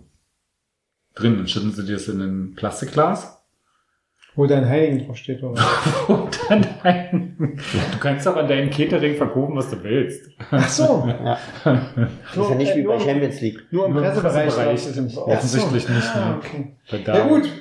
dann die Presse Bilder davon machen würde und äh, dann Hm. Red Bull im Klick wäre und sie ja nicht bezahlen. Aber egal. Okay. Euroleague ist eine gute Gruppe, passt. Ja, wie, wie, seht ihr, wie seht ihr denn die Chancen von in, in der Europa League? Das ist der leichteste Weg, um in die Champions League zu kommen. Ja, mit 19, Nach dem DFB-Pokal. Hat doch Ralf Rangnick auch schon 19 gesagt, mit wenn man 19 den Millionen. gewinnen würde. Kann ja mal so vor, man kann ja mal so träumen. hm. Das hat sich von Ralf Hasenhüttl letztes Jahr beguckt. Der hat auch mal gesagt, man kann auch über die Europa League in die Champions League kommen. Wie war denn das eigentlich teamintern in der, im Frühjahr? Ähm, wisst ihr das? Ob es da quasi, weil Hasenhüttl hat ja immer gesagt, ich bin hier im Wettbewerb, ich möchte das gewinnen, ich möchte, ne, ich möchte weiterkommen, das ist mein sportlicher Anspruch. Und es gab ja zumindest medial immer mal Kritik zu sagen, Mensch, schenkt das doch weg, konzentriert euch auf die Liga. Ne? Gab es da mal irgendwas, was rauskam, wie das Team intern, ob es da quasi, ob es von Rangnick sowas gab, wie, lasst es doch mal sein, wir wollen ja Champions League Quali? Ich glaube offiziell nie. Hm. Also inoffiziell war schon klar, dass Mhm. äh, das Verpassen der Champions League zugunsten des weiten Europa League kommen, Weiterkommens äh, schon eher Mhm. Ich auch denken. nicht, nicht mehr, nicht sehr positiv bewertet wurde, sagen wir es mal so. Also, ja. Und das ist ja letztlich auch, du hast ja mit diesem, mit dieser, mit dieser Idee von, wie schafft man so eine Saison mit so einem viel Rennen, hast ja schon recht, das hat man ja letztes Jahr in den Laufdaten deutlich gesehen. Du hattest relativ konstante Laufdaten bis irgendwie so zum, weiß ich nicht, 40. Pflichtspiel, irgendwie 30. Spieltag, 29. Spieltag, 28. Spieltag, irgendwie so in dieser Dreh von Marseille halt. Mhm. Und dann ging das wirklich so rapide abwärts. Das ging dann wirklich so permanent unter 110, was wirklich wenig ist. Aber wo du das nicht erklären kannst, dass die irgendwie keinen Bock hatten. Weil selbst wenn die keinen Bock haben, laufen die irgendwie im Normalfall über 110 Kilometer, weil es die Körper einfach drauf haben. Aber zumindest in der Erinnerung war es so, dass eben die Niederlagen nicht immer zwingend nach Europapokal-Auftritten waren. Dortmund hat ja mal so eine Saison gehabt, wo die komischerweise immer nach einem. Eurocup-Spiel Auswär Auswärtsspiel hatten und dann verloren hatten. Aber jetzt bei RB, letztes Jahr war es einfach, dann verliert, äh, spielst du gegen HSV nur unentschieden, okay, abseits so egal, geschenkt. Verlierst gegen Köln, obwohl du die in der ersten Halbzeit völlig im Sack hast, 4-0 führen müsst. Ne? Verlierst dann 2-1 und, und das sind ja schon die drei Punkte, die gereicht hätten. Klar. Nee, es Was war, es war am Anfang war es sogar andersrum. In Champions League Spielen haben die hat RB danach immer ganz gut performt, Ne? nur dann quasi in der Rücksaison, dann im Frühjahr war Ja, aber das war, das, das ist halt so wie immer mit Statistik, äh, du kann- kannst du irgendwie alles blicken. Ich habe das auch mal gemacht über die Saison und dann kam schon raus, dass in so Wochen, englischen Wochen, dass die Punkte weniger waren als in Wochen, wo du irgendwie Okay. keine englischen Wochen hattest. Das, der Punkt mit, den, mit der Champions League war, dass du mit dieser, mit, mit diesen Spielen nach den Champions League Spielen in der Bundesliga übelst Glück hattest. Du hast ja immer zu Hause gespielt. Du Ja, hast stimmt. äh, eigentlich keinen Reisestress gehabt nochmal. Das einzige Auswärtsspiel, was war, war ähm, Köln. Und da spieltest du am Dienstag Champions League und das Spiel in Köln war am Sonntag. Mhm. Also wo du nicht sagen kannst, das ist irgendwie krass irgendwas. Das war einfach ein riesiger Abstand dazwischen. Und die anderen waren alles Heimspiele. Du hattest keinen Reisestress. Das war einfach, und du hattest einfach, du hattest sowas wie Stuttgart, Hannover. Also das waren halt wirklich auch einfache Spiele. auch keine Dopingkontrollen Ich glaube, Werder hat keine Dopingkontrollen noch. Die, und wenn, dann war es ja zu Hause wahrscheinlich nicht. Konntest du aussuchen damals noch. Ähm, nee, das war einfach diese, diese, diese Auslosung. Das war halt nicht, Mainz davor das Jahr, war ja so, die hatten ja so ein übelst krasses Pech mit der Euroleague. Die hatten wirklich quasi nach jedem Euroleague-Spiel hatten die ein Auswärtsspiel. Das heißt, du bist irgendwo hingefahren, kamst zurück nach Mainz, hattest irgendwie jeden Tag irgendwie und Musst bist du ja zum Bundesligaspiel gefahren. Und das ist ja wirklich die Kacke, dass du, wenn du, wenn du diese, das ist ja so in Amerika, NBA, Back-to-Back, Auswärtsspiele, du fliegst irgendwie nach Los Angeles, hast am nächsten Tag irgendwie ein Spiel in, lass es nicht irgendwo sein, und du bist halt so, du, du hast halt keine Chance, irgendwie dazwischen zu regenerieren oder dir was einfallen zu lassen. Das sind dann die problematischen Spiele. Wenn du irgendwie danach zu Hause spielst, ja, so what, da hast du immer Aber einen Tag da, dazwischen da ist zum Beispiel Turnier. jetzt, na, na, nachdem sie ja gestern die, die Spiele bis zum 14. Spieltag festgelegt haben, da haben wir es eigentlich ganz gut getroffen. Ne? Die Heimspiele sonntags, die Auswärtsspiele Samstagnachmittag, oder in Berlin, finde ich okay. Ja, ja. Ja, Klassisch ist halt, Europa League spielst, spielst halt immer Donnerstag, Sonntag, ne? Aber wenn die Sonntagsspiele alle auswärts sind, dann heißt es auch, dass sie offensichtlich alle nach den äh, Europa League Spielen sind. Also das ist dies Jahr nicht so günstig haben, dass du dann halt aus Glasgow zurückkommst und einen Tag später nach wo auch immer hinfährst. Nee, wir haben ja die Auswärtsspiele alle Samstag. Ach, die, Aus Ach, die Auswärtsspiele sind Auswärts Samstag. alle Samstag. Ach so, dann doch wieder so rum. Ja, dass es quasi nach Das der ist Europa. League Ja, ja. Heimspiele sind. Alles Also, das, das passt. Hm. Naja. Ja. Also dem Gewinn steht nichts im Wege. Ich finde die Gruppe ähnlich unvorhersehbar sagbar wie letztes Jahr die Champions League Gruppe. Da kann alles passieren, finde ich. Das ist so. Pff. Also. Glasgow, Celtic. Ah ja, die schießen, die schießen zu Hause alles auseinander, Celtic, aber international ist das. Ja, kommen die mit irgendwie 10.000 Fans, dann singen die das Stadion kaputt. Nee, das, die Schotten ja eher nicht, aber Nee, die saufen Leipzig nicht, leer. nicht kaputt, aber die sind halt laut. Ja. Du kennst es ja, wenn ihr irgendwie, war der früher auch schon oft so, wenn mal wirklich mal ein lauter Auswärtsmob kommt, dann ist dann Mhm. irgendwie schon nochmal auch so ein Team beeindruckt manchmal. Aber ja, ja, mal gucken. Ich freue mich tatsächlich auf die Dosenduelle, weil ich glaube, Mhm. da wird's rumpeln. Richtig. Wobei es auch skeptische Stimmen gibt. Ich bin ja eigentlich fest davon ausgegangen, dass die Stadien, das Stadion ausverkauft sein wird. Donnerstagabend gegen Salzburg. Also im Rückspiel auf jeden Fall in Salzburg. In Salzburg. Okay. Denkst du, das, wie viel, wie viel? Wie viel 28? Hm. Ja. Und dann 10 Prozent? Fünf kriegt man in Europa nur, Fünf. aber in Belgrad haben sie ja 10.000 Tickets verkauft, weil Mhm. haben sie ja die ganzen Kurve gegeben. Mhm. Also da haben sie es schon so aufgeweicht, weil sie gesagt haben, naja, da kommen so viele, da verkaufen wir halt gleich die ganze Hintertor-Tribüne. Lieber legal als. Lieber legal, als Ja. dass die dann irgendwo sitzen und dann hast du halt eine 10.000 Leute Tribüne, kriegst hast du unter Kontrolle. Also unter Kontrolle hatten sie nicht, weil irgendwie 1.000 davon auf dem Rasen standen hinterher, aber zumindest hatten sie eine Idee davon. und du hast, äh, denkst, dass es nicht ausverkauft sein wird? Ich habe also ich habe da überhaupt kein Gefühl dafür. Also ähm, von der Ansetzung muss man natürlich denken, natürlich muss, müssen beide Spiele ausverkauft sein. Ich habe jetzt irgendwie am Sonntag nach dem Düsseldorf-Spiel im Pressebereich haben, gab es ähm, gab's irgendwie Leute, die gesagt haben, nee, da kommen so, weder aus Salzburg kommen so viele, noch am Donnerstagabend in Leipzig ist halt die Frage, ob das ausverkauft sein wird. Ja, das So- schon eher, weil das ist ein 21 Uhr Spiel, es ist irgendwie der September, 20. mitten unter der Woche.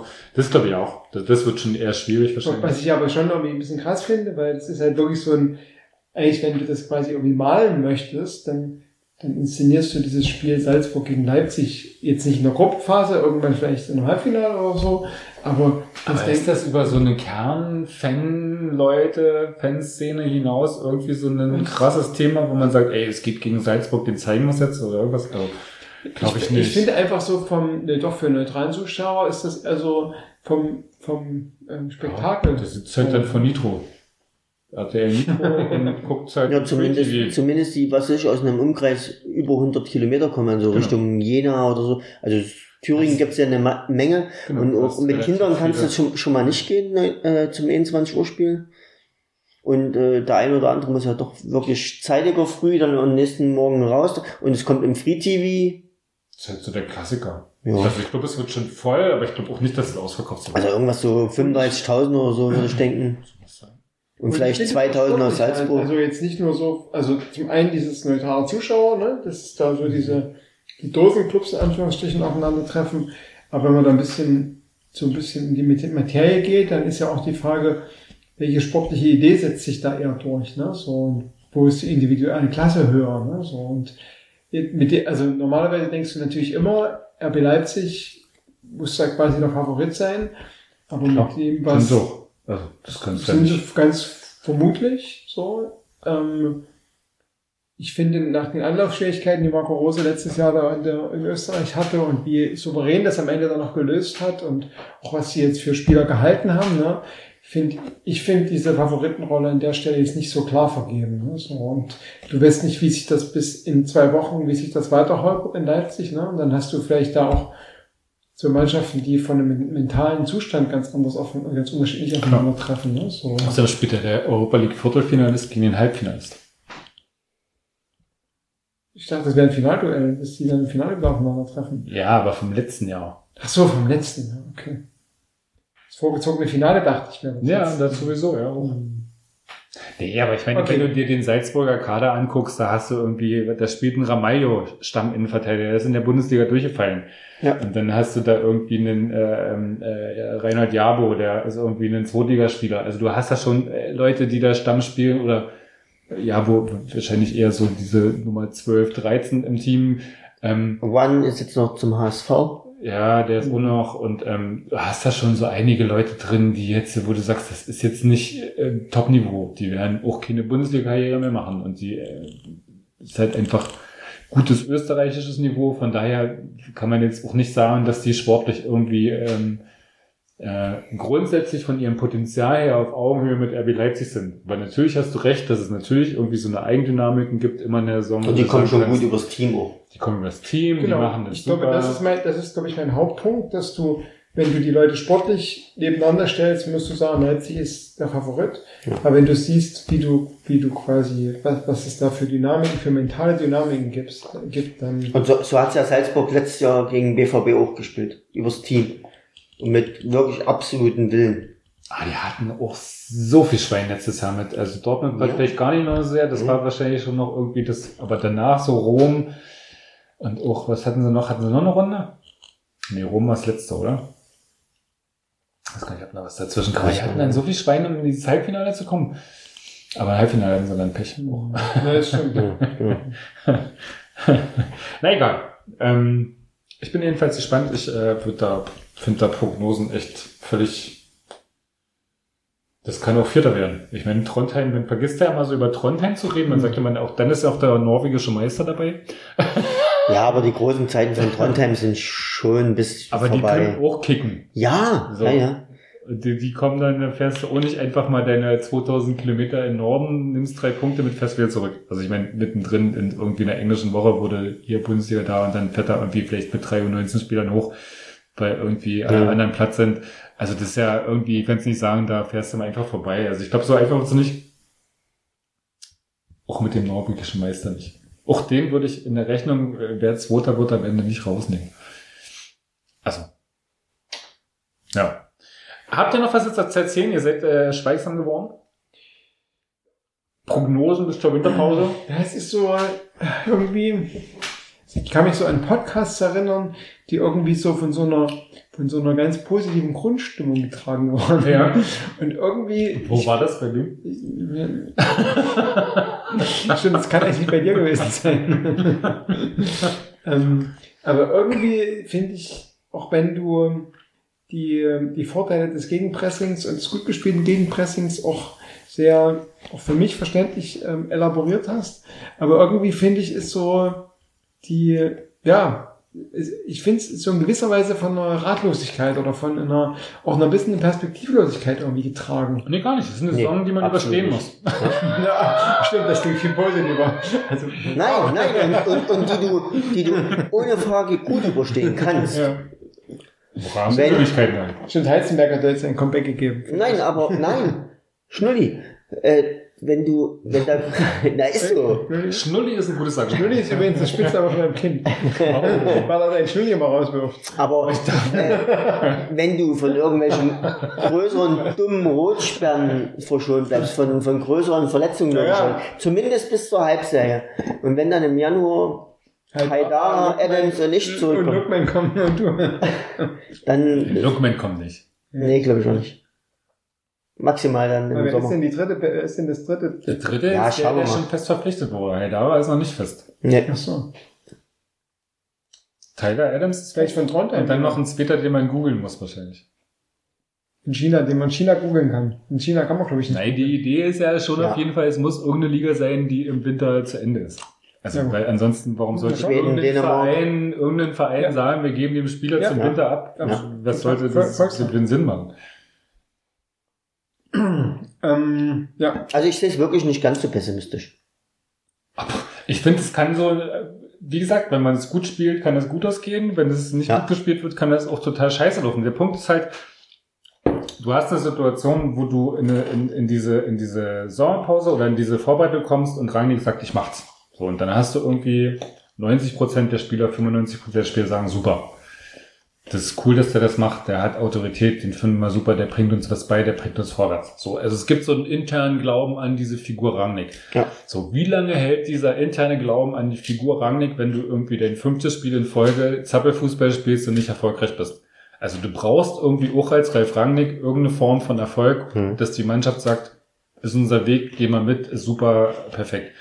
Wenn nicht, stellen die auch irgendwann mal nach dem fünften, sechsten Spieltag die Frage und sagen, du Ralf, wollen wir nicht mal ein bisschen tiefer verteidigen? Dann können wir ja vielleicht auch mit dem Ball mal irgendwie so ein bisschen, vielleicht so Pass und hin und her und spielen und gucken, dass wir was anderes machen. Weil äh, Trainer halt, ne? Du musst halt irgendwie eine Vertrauensbasis zur Mannschaft haben und ewig hält es auch nicht, selbst wenn du irgendwie einen Yusuf Pausen hast, dem du irgendwie vor seinem Herkommen irgendwie seine Karriere erzählt hast, das eingetreten ist und der eine total super Verhältnis zu dir hat, weil er immer sagt, das ist der, der mich hierher gebracht hat und groß gemacht hat. Also irgendwann bricht halt dieses Vertrauen, selbst wenn du ein gutes Verhältnis zu Spielern hast. Das ist halt die Frage, ne? Dafür brauchst du irgendwie auch zwei Siege mal irgendwann. Ansonsten verlierst du die halt auch. Wahrscheinlich schnell mal, deine, deine Spieler. Zumal in so einer Rotation, wo du immer so eine Unzufriedenheit drin hast von, oh, jetzt sitze ich hier in dem Spiel auf der Bank, weil ich irgendwie letztes Spiel gespielt habe, da würde ich hier heute auch gerne spielen. Also das, dieses Rotationsding ist ja geil, was so Frische angeht. Wenn du wirklich sagst, irgendwie, die müssen jedes Spiel 120 Kilometer rennen. Das ist natürlich super, wenn du permanent durchwechseln kannst, aber den, Dirks hat das schon gesagt, den Peter Golaschi freut sich ja nicht darüber, dass der in Glasgow auf der Bank sitzen kann, weil er weiß, dass er das nächste Bundesligaspieler wäre. Der will natürlich jedes Spiel spielen, egal ob das jetzt Europa ist oder Und Bundesliga. das ist ja die große Kunst, dass die Spieler das kapieren, dass, dass es nur darum geht, Aber erstmal. rational kapieren die das doch vielleicht, aber emotional doch nicht. Also sind, sie, wie gesagt, wenn du Erfolg, wenn du Erfolg hast, dann funktioniert das vielleicht. Dann sagen die, na, mach mal mit. Guck mal, dann jubeln wir auch mit den anderen. Aber wenn du keinen Erfolg hast, sitzt der Sabitz auf der Bank und sagt, ey, wenn ich auf dem Platz stehen würde, würde es aber anders aussehen. Also du hast du doch die normalen. Du kenn- du Rangnick, aber erst geh erstmal zum Friseur. Vielleicht, aber ändert wahrscheinlich nicht an Sabitzers Emotionen. ähm, aber du kennst es ja, dass Ja. du irgendwie so, du hast doch klassische Selbstläufer oder so eine, so eine normalen Geschichten intern, wo dann Und das ist, sind. das ist ja auch das, was Rangnick betont, dass du diesen Geist in die Mannschaft bringen musst. Ja. Ne? Und das ist wichtig. Und aber da ja, zum Beispiel mit dem Last-Minute-Tor, mit dem El- Elfer bei, gegen Johannes, du hast schon gesehen, und das, das, dass die ganze Ersatzbank darüber rennt, Das ist nicht selbstverständlich. Absolut. Und das ist ja deshalb, was ich von Anfang an sage, dass das, was, was, was das Beste ist an der Rangnick-Verpflichtung, du kannst ja sicher sein, der holt dieses Team erstmal zusammen. Ja. Der bringt dort irgendwie eine Form rein, von dass dieses Team wieder eine Hierarchie kriegt, eine Chemie kriegt und zusammenpasst.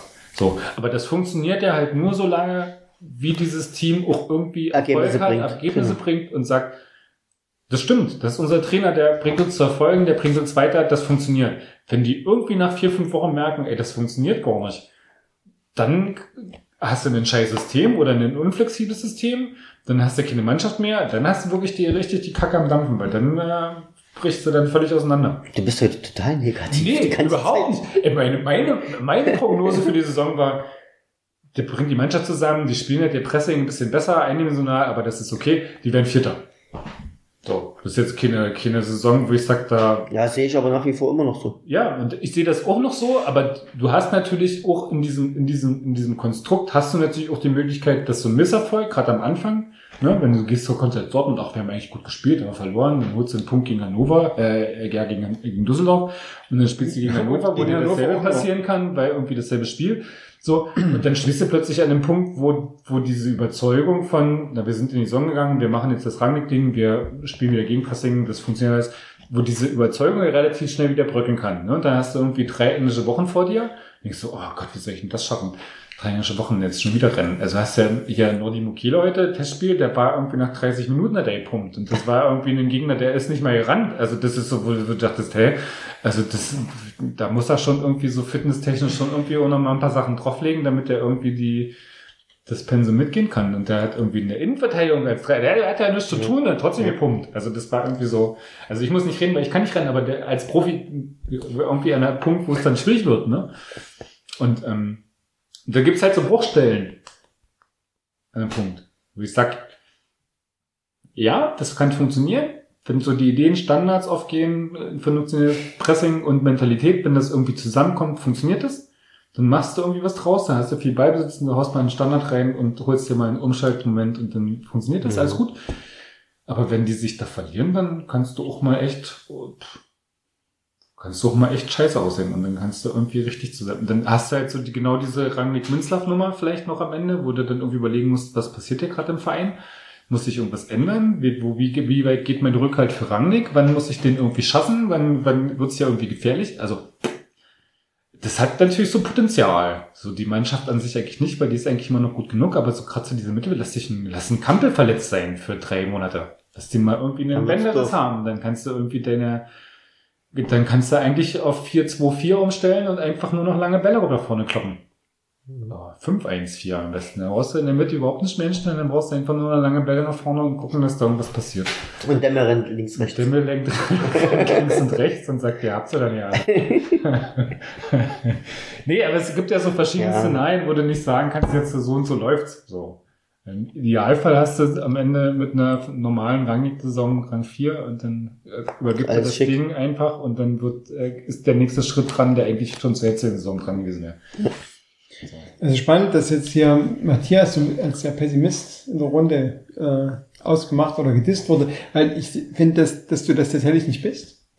Ähm, äh, wenn ich aber mich hinterfrage, dann finde ich, dass ich einen sehr pessimistischen Blick auf die Saison habe. Und zwar Trotz aus, der Hängematte, die du mitgebracht hast. Mhm, genau, weil sich die Hängematte irgendwie ja, Hat sich in Luft aufgelöst. doch, ja, ja, doch nicht so. Äh, doch nicht so hängt, keine Ahnung. Ähm, nee, weil du, weil du, ich finde, du hast ähm, in dieser Saison stärker als in anderen Saisons vorher, hast du viele Unbekannte. Und also die, die wichtigsten Punkte sind für mich, dass du ganz offensichtlich keine Weiterentwicklung des Spielsystems hast. Und ich die Idee habe, dass es quasi eine ähnliche, äh, ein ähnliches Fußball spielen wird wie in der zweiten Liga, ähm, wo zwar am Ende der Aufstieg war, du hast andere Gegner gehabt, aber es war irgendwie, ne, in vielen Spielen hat sich das nicht gut angefühlt. Und du hast eine totale Kaderdünne, so, wo ich mir zum einen die Frage stelle, wie, wie spielen, mit, mit welcher Physis spielen die im November oder mit welcher Physis spielen die irgendwie dann im März, April, wenn du quasi dann aus dem Winter rauskommst, vielleicht tatsächlich die Gruppenphase in Europa League überstehst, DFB-Pokal kann man ja knicken, da ist ja nach noch der. Dopingkontrollen kriegen. Ja, genau. Ja, und das ist dann irgendwie mit der Physis. irgendwo in, keine Ahnung, in Portugal oder so, ähm, nachts um eins dann die Dopingkontrolle gemacht wird. Und Die haben doch nicht mehr alle Murmeln. Was hat er gesagt? Ja, so. Also ich musste auch echt schmunzeln, dass der sich da so aufregt. Aber das ist halt da, Rangnick ist halt natürlich auch ein, ein Kontrollfreak und das war genau ein Punkt, den er nicht kontrollieren konnte. Der konnte ja nicht wissen, wann seine, seine Jungs, wer war Orban und Ich hab's vergessen, ja, zwei. genau, Müller mussten, zwischen Müller mussten pinkeln und konnten irgendwie lange nicht und so. Aber Ähm, das ist doch so geil. und da, dass da, da passt genau dieses, genau, und warum, warum rastet er am nächsten Tag aus und sagt in der PK und schimpft darüber so und es ist nicht ausge, nicht, also und sagt dann, ja, jetzt haben wir noch eine Stunde weniger, die wir uns vorbereiten können auf Dortmund und so. Denkst du, ey, Kollege, das ist doch völlig normal. Und es gibt ja so viel Kritik, dass es quasi Dopingkontrollen im Fußball so gering sind. Nee. Ne, so. Hm. Und dann ist mal was und dann, dann meckert, ja, der Mann kann das überhaupt nicht aus, wer wir sind und sowas, ne, so, also so, denkst, ey, aber ich glaube, dass der eigentliche Punkt war, dass Rangnick alles kontrolliert hat und alles geplant und seinen Plan hat verraten. fliegt und Ja, wenn man weil der wusste, ankommt, wenn man ins Bett Äh, geht. sag mal, die 22.15 ist Spielende, Kinder- Ja. 22.40 fährt der Bus ab, Genau. Genau. 23.15 hebt der Flieger ab. Aber das, Genau. das wirklich Geile an der Geschichte ist ja, dass dieses Kontrollfreak-Sein dazu führt, dass sie wirklich darüber nachgedacht haben, Orban dazulassen. Also die beiden Spieler dazu, Ja, ja, ja, ist er dazulassen. nachzufliegen, und genau, stimmt, ja. Das fand ich ja das Geilste, wie du das stehst. So, der Willi, der muss jetzt zur Dopingprobe. Ach, den lassen wir jetzt mal Ja, genau, hier, fliegen ja, schon mal genau. nach Hause. Das stimmt. Und ich dachte so, das gibt's doch nicht, das hat er doch nicht wirklich überlegt, die Spieler da zu lassen. Willi allein in der Ukraine. Ja, ja. Also das, weißt du, das ist Wahnsinn. Also wegen einer Stunde zu sagen, nee, Willi, du lebst hier. Kommst du am Morgen. aber- Also ich scheiße gespielt. Nee, auch so in Sachen Teambuilding, ne? Was das macht, wenn dann der, der Captain gesagt hat, ja, okay, ja, wir, stellen den Hubschrauber dahin. Wir wissen zwar nicht, wie die hier morgen Ja, wegkommen. genau. Wird schon irgendeine Maschine wird schon gehen nach Köln oder so. Ja, Ja, wir, Ach, na ja. Wir sind in German Wings gebucht, genau. Aber 13 Uhr bist du pünktlich beim Training. Sonst gibt's eine Strafe. Genau, du kannst ausschlafen und dann nimmst du einen, einen normalen Ja. einen Linienflug. Ja, das fand ich echt Und geil. genau.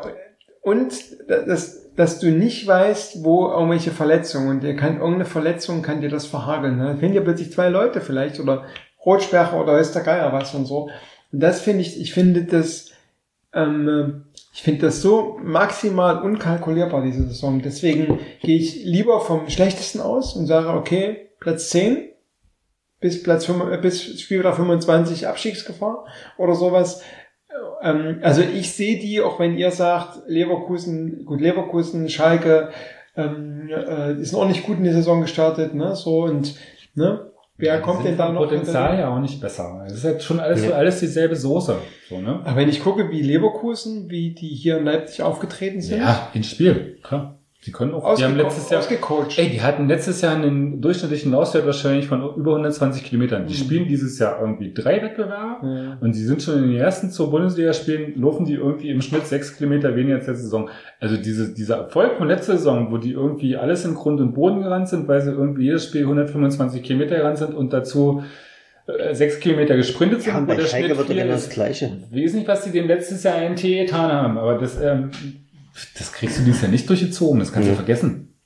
Und dann bricht das auch relativ schnell zusammen. Das ist jetzt auch keine Übermannschaft. Da kannst du das mal so irgendwie hasenfilmmäßig in der Bundesliga durchziehen. Den letzten Spiel der Schalke gewinnt normalerweise auch gegen Hertha, wenn die den Elfmeter reinmachen. Dann führen die, dann, dann wird's wieder so, ne? Da willst du nicht zurückliegen und schon gar nicht in Gelsenkirchen. Aber da war dann auch nicht viel, Hm. als, als Hertha in Führung gegangen ist. Naja, ich bin ja, ich Das ist so eng, diese, diese, diese sogenannten Verfolger. Also wie gesagt, am nächsten ist, ist der BVB noch Keine irgendwo. Bayern-Verfolger. Der sich absetzen könnte. Aber letztes Jahr hat der BVB an den ersten sieben Spieltagen alle- alles auseinandergeschossen und jeder hat gesagt, die werden dies Jahr deutscher Meister. Und was war dann? Ja gut, du musst ja durch den Bosch-Fußball und den Fahrerfußball nicht ganz deckungsgleich, ne? So, das ist so, also und Favre hat ja selber auch an, an, gegen nach dem RB-Spiel gesagt, dass da noch viel nicht funktioniert hat, ne? So. Ah, der hat Wenn- schon geile Sachen, also Ja. von der Idee her hat er echt geile Sachen drauf. Das halt, das dauert. Genau, leider. das ist, das hast du halt in Gladbach damals gesehen, wo du, also, das, ich mag den auch als Trainer total, auch der Art, wie er coacht und wie er auch Sachen im Spiel nochmal verändert und auch wie er so auftritt, ne, so, das finde ich ist absolut grundsympathisch, ne, so, ähm, ja, genau. Aber du hast Angst. Deine, deine. Emotion der Saison gegenüber ist Angst. Ähm, nee, ich habe keine Angst. Eher, Ich habe also Angst ist quasi ein Gefühl von, von dass ich das, also sorry für alle RB, also alle RB-Fans, aber es ist so, es ist jetzt kein Gefühl von Angst, weil ich habe schalte der Verein oder so, sondern ich denke mir, ich habe eher so ein bisschen eine gesunde Skepsis. Ne? Ich denke mir, für mich klingt das alles nicht nach einem Erfolgsrezept, was in dieser Saison aufge, aufgeboten wird. Und es gibt für mich, wenn jetzt, wenn jetzt quasi nur ein Faktor wäre, wo du sagst, ja, okay, da knapp, da knappert's vielleicht und da ist vielleicht etwas, wo da könnte es halt, es könnte negativ, aber ich finde, es gibt ganz viele Sachen, die halt nicht so ganz stimmig sind. So. Und Mhm. das, und man muss aber trotzdem sagen, das, was wirklich stimmig ist, ist, dass Rangnick offenbar mit der Mannschaft, mit den Spielern, das ist da, das ist da quasi eine neue, eine neues, ich Ja. weiß gar nicht, irgendwie, das, dieses Zitat wird irgendwie Nagelsmann in, in den Mund gelegt, aber ich glaube nicht, dass das Nagelsmann ist. Irgendjemand hat gesagt, im Fußball brauchst du 30 Prozent ähm, äh, Taktik und 70 Prozent brauchst du quasi Chemie. Und Chemie meint das, was quasi mental in den Spielern passiert. Mhm. Und, ähm, und das finde ich, dass das ist ein Potenzial, was Rangnick hat. Allerdings hast du eben auch schon acht, neun Spieler mit DFB-Pokal, neun Spieler in dieser Saison gehabt, wo das teilweise eher holpernd war. Weil du hast, auch wenn du sagst, Hecken und Krajo waren so, das war alles ganz, ganz schick. Ich fand auch da gab es Punkte, diese Gegentore, auch teilweise das Auftreten der Abwehr und so. Da dachte ich mir, naja, ich weiß nicht, das eine Spiel gegen Hecken, das haben sie zu null gespielt. In allen anderen Spielen haben sie Gegentor bekommen. Das finde ich ist jetzt, Ja gut, Kreier war in der Nachspielzeit hast du, aber das ist sehr so unkonzentriert, weil irgendwie 3-0 führst. Also, und die Rückspiele kannst du ja nicht nehmen, weil die Rückspiele haben sie mit Jugendspielern gespielt. Größtenteils. Also Ja, aber okay, Da- du kann, man kann das sicher alles verargumentieren, aber Nee, auch an der ja Stelle. Bei denen, eher, bei den Spielen eher um so eine Art des Spielens, die sich Mhm. so verändert hat. Okay. Hm. Aber ich finde, dass man auch da- auch diese Spieler haben ja trotzdem in 1 zu 1 da in Rumänien hat ja trotzdem irgendwie vielleicht eine Rückwirkung, auch wenn du sagen kannst, ja, okay, das waren halt quasi die Hälfte waren irgendwie Nachwuchsspieler oder so, Mhm. ne, so. Nee, Und, fand ich nicht so. also, Aber- ne, so von, ich, ich gucke da lieber aus einer gewissen Distanz drauf und denke mir, ja, mal gucken, was passiert. Ich habe bei dem Hasenhüttel habe ich oft das Gefühl gehabt, obwohl natürlich jetzt das fand ich auch, also ist ja auch interessant, ne, ja, was die Mannschaftschemie oder so, aber ich finde, der hat so was ganz Positives ausgestrahlt und man hat das Gefühl gehabt, dass der Leute entwickeln will, ne, also gerade das, was er mit Upamecano und was mit Konate gemacht hat oder so, das finde ich schon beachtlich und die haben oft Holperer drinne gehabt und die haben jetzt, also gerade was Upa gerade spielt, denke ich mir, also der ist so oft so weit weg vom Mann und Spielt tut er gut, der kann bloß nicht rennen zur Zeit. Weil er zu dick ist. also, nee, der, also okay, ja genau, der kommt nicht hinterher, weil er irgendjemand, ich glaube, jemand, jemand hat geschrieben, dass es ganz gut ist, weil dann kann man Konate und Upamecano besser auseinanderhalten. ja, das kann man schon sagen. Wirklich ganz gut. ja. Aber ähm, auch Konate, dieses beim, beim 3-1 in Dortmund, oder 2-1, das war doch Arbeitsverweigerung, wie der da mitgelaufen ist. Ja, das war so ein, da war also so, dachtest du, hallo, bist du eigentlich, bist du gar ein Abwehrspieler oder? Aber 2-1 war doch das von Sabitzer, das Eigentor. Ja. Okay, dann war es das Das war- 3-1. Das war eine Ecke. Das war der Kopfball, wo dann Witze macht, ne? Ecke, wo dann Nee, das Beim war 4-1. 1-1. das 1 Nee, 1-1 hat Demme verschuldet. Genau, da läuft mir nicht Was mit. war der Witzel? Das Witzel-Ding? Oder Das ist 3-1? nach einer Ecke, genau. Das, Kopfball, Gulaschi hält super, aber halt direkt vor Witzel, weil kein Verteidiger an der kurzen Ecke steht. in Dortmund habe ich ihn jetzt auch nicht, der hat halt gegen Luchans den Drecksspiel gemacht, Konate. Ja, stimmt. Da war, Luhansk war musste auch- halt runter, aber halt, das war nicht, das war ja nicht auszuhalten. Aber, Ja, okay. Also, aber die ne? sind halt 19, das ist halt, das Ja. ist halt so diese, ich finde immer, es ist schwierig, dass man irgendwie, also, ist halt die Vereinsphilosophie, da kannst du nicht immer irgendwie alle zwei Monate sagen, ja, aber die sind ja so jung, das ist ja normal. Da kannst du dich auch nicht immer damit entschuldigen, wenn das deine Philosophie ist, irgendwie auf junge Leute zu setzen, dann musst du halt damit Mhm. leben. Aber letztlich ist es ja so. Es sind junge Spieler, die haben halt irgendwie auch irgendwie noch Schwankungen, gerade wenn du 19 bist und irgendwie deine zweite Saison irgendwie in einem, in einem großen Liga spielst.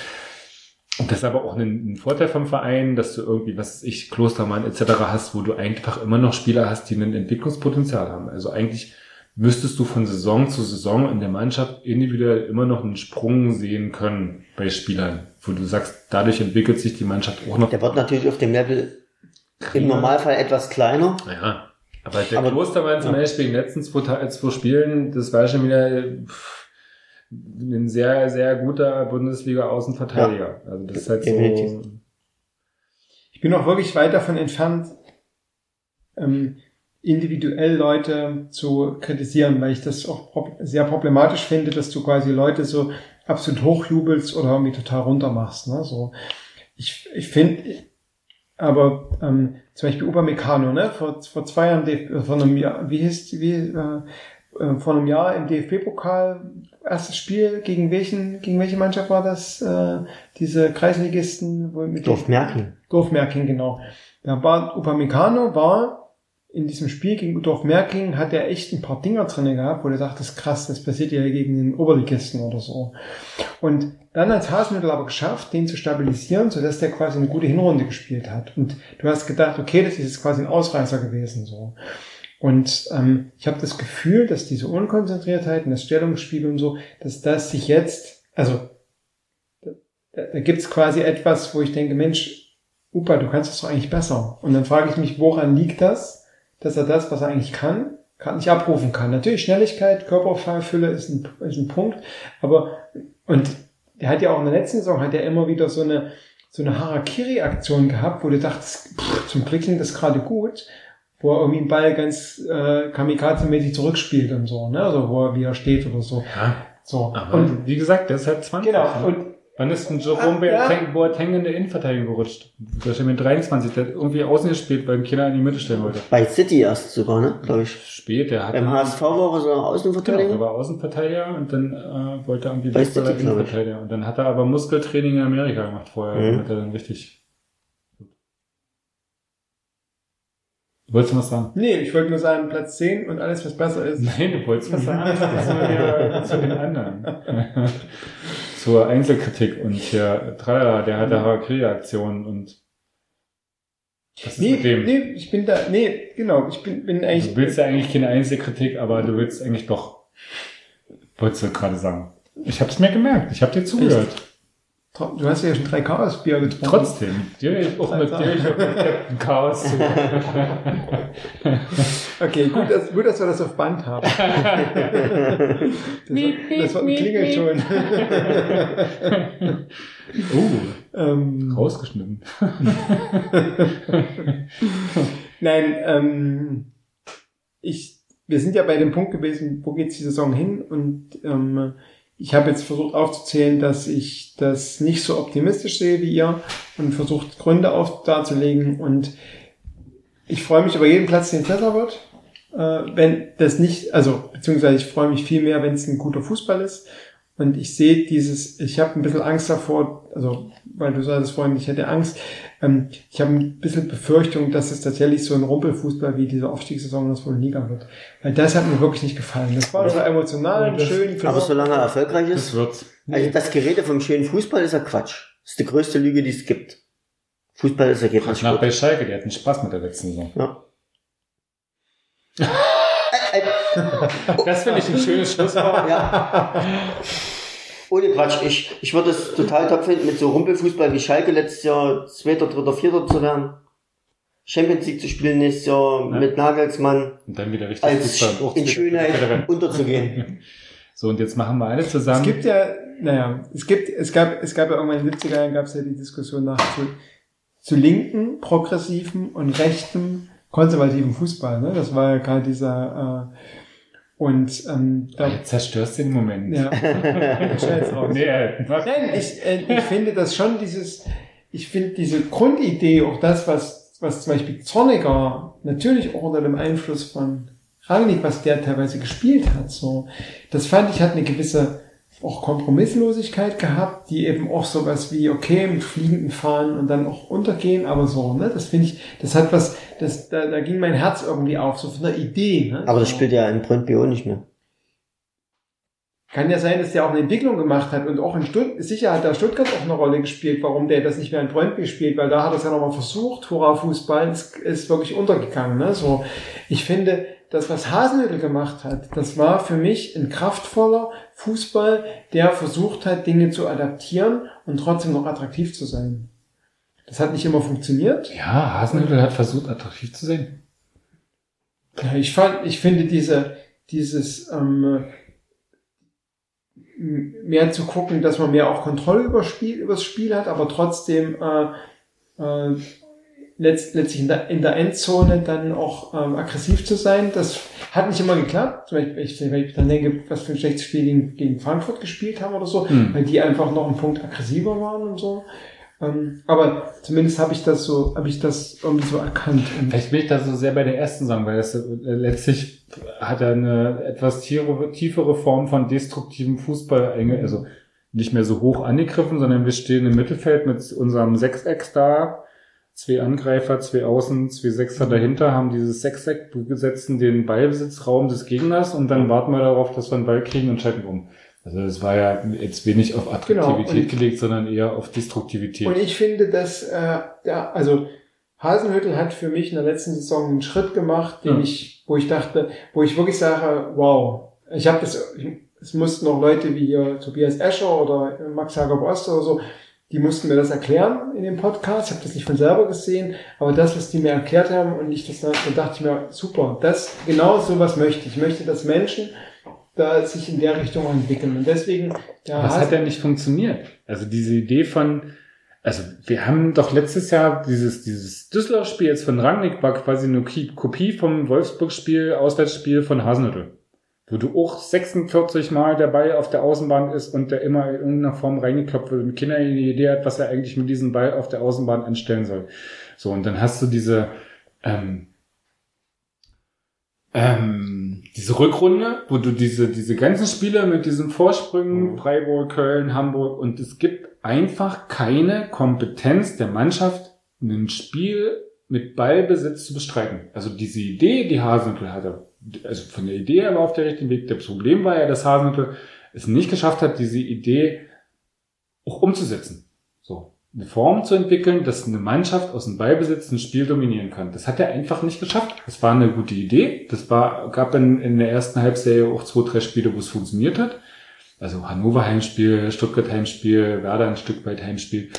Also es gab schon Spiele, wo das funktioniert hat, aber so auf Dauer hat er es einfach nicht geschafft, ein Spiel zu kontrollieren und zu dominieren. Das war einfach was, wo es dann einfach gebrochen ist. Also das ist halt so, finde ich dann im Nachhinein so verklärt, dass er das super gemacht hat, weil das ist genau das, woran er gescheitert ist, dass er es eben nicht geschafft hat, Mhm. seiner Mannschaft beizubringen. So, da kannst du sagen, okay, das ist halt der Europapokal, der hat ja einfach keine Zeit dafür. Das ist ja das, was Nagelsmann auch gesagt hat letzte Saison, dass er da irgendwie keinen Erfolg hatte und dann ist er halt von diesem Ballbesitz weggegangen, hat wieder irgendwie vermehrt Gegenball spielen lassen, hat einen Erfolg. So, bis er dann irgendwie wieder Zeit hatte, Mechanismen einzuüben, dann konnten sie wieder ein bisschen Mittenball spielen. Also kann schon sein, dass es das der Punkt war, dass sie irgendwie zu wenig Zeit hatten, um irgendwie Ballbesitz zu üben. Glaube ich ehrlich gesagt nicht, weil die ersten Spiele nach der Winterpause, da gab es keine englischen Wochen. Und da gab es ja schon diese Köln-Freiburg-Geschichten. Also, ja, das ist halt, also von daher war ich ja so am Ende der Saison so in, der, in dem Punkt von, es gibt schon Gründe, irgendwie sich von Hasen zu trennen, weil einfach Sachen nicht funktioniert haben.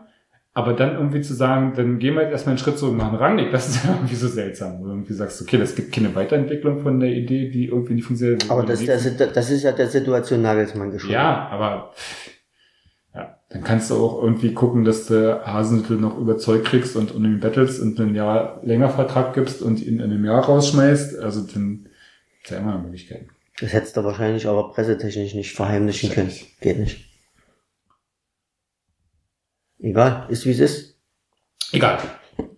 Machen wir nochmal alle. Das war schön mit euch. so, wir fassen uns jetzt auch an die Hände und machen dann noch einen Kreis. Aber von euch verabschieden wir uns, oder? Wollt ihr noch was sagen? Viele, alle Sachen gesagt. Cheers. Cheers. Piep. Und die Veggie-Frikadellen aus dem Discounter Ja. sind echt mal wert, Die- probiert zu werden. Äh, Alkohol und Salzburg, auswärts. Salzburg Auswärtsspiel, wichtiges Spiel nächsten. Ja, ich würde ja sagen, für 89 Euro würde ich da auch mitfahren. Ich habe für 60 gebucht, ich, Zugfahrt hin und zurück. Das geht. Aber ist Salz, macht Salzburg nicht mit Übernachtung 89 Euro? Nee. Das- nee Hin und zurück. Hin und zurück, okay. Hin und zurück. Aber das ist ja keine, ist keine Vereinsreise. Nee, ist Fanclubreise. Für 360 geht's nach Glasgow hin und zurück. Auch ohne Übernachtung. Auch Fan. Aber mit Ticket. Oder mit, mit dem, Fanverband. mit den roten Bullen. Fanverband.de, tralala, RBL, hast du nicht gesehen. Findet Warte mal, wir müssen ganz am Ende müssen Ah. wir noch zwei, zwei Sachen ganz kurz ansprechen. nee, mach. Sag mal kurz was zu deiner Amazon-Karriere, deiner Amazon-Radio-Karriere, die jetzt Ah, nee. eintritt. Du Amazon nee. Okay. Ja? Noch was? Also Matthias ist bei Amazon zu ich hören. bin bei Amazon vielleicht mal irgendwann zu hören ist als zwar nicht zu finden bisher. Bis jetzt war ich noch nicht eingeladen Okay, als deswegen Experte. ist er nicht zu finden. Ich macht- gehöre zum Expertenpool bei Amazon, war Amazon. aber bis jetzt bei Amazon noch nicht zu hören. Kann sein, dass ich im Saisonverlauf mal bei Amazon zu hören bin. Wahnsinn. Wahrscheinlich, wenn dann samstags. Ja. Das war's schon. Das zweite ist quasi dem Saisonverlauf geschuldet. Habe ich dich eingeschüchtert. Gar nicht. Nee. War eine ganz selbstbewusste, eigenständige Entscheidung. Oh, super. Da freue ich Ich mich. kann auch Nein sagen.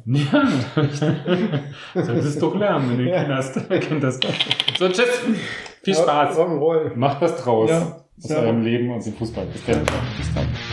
Ja, RBL.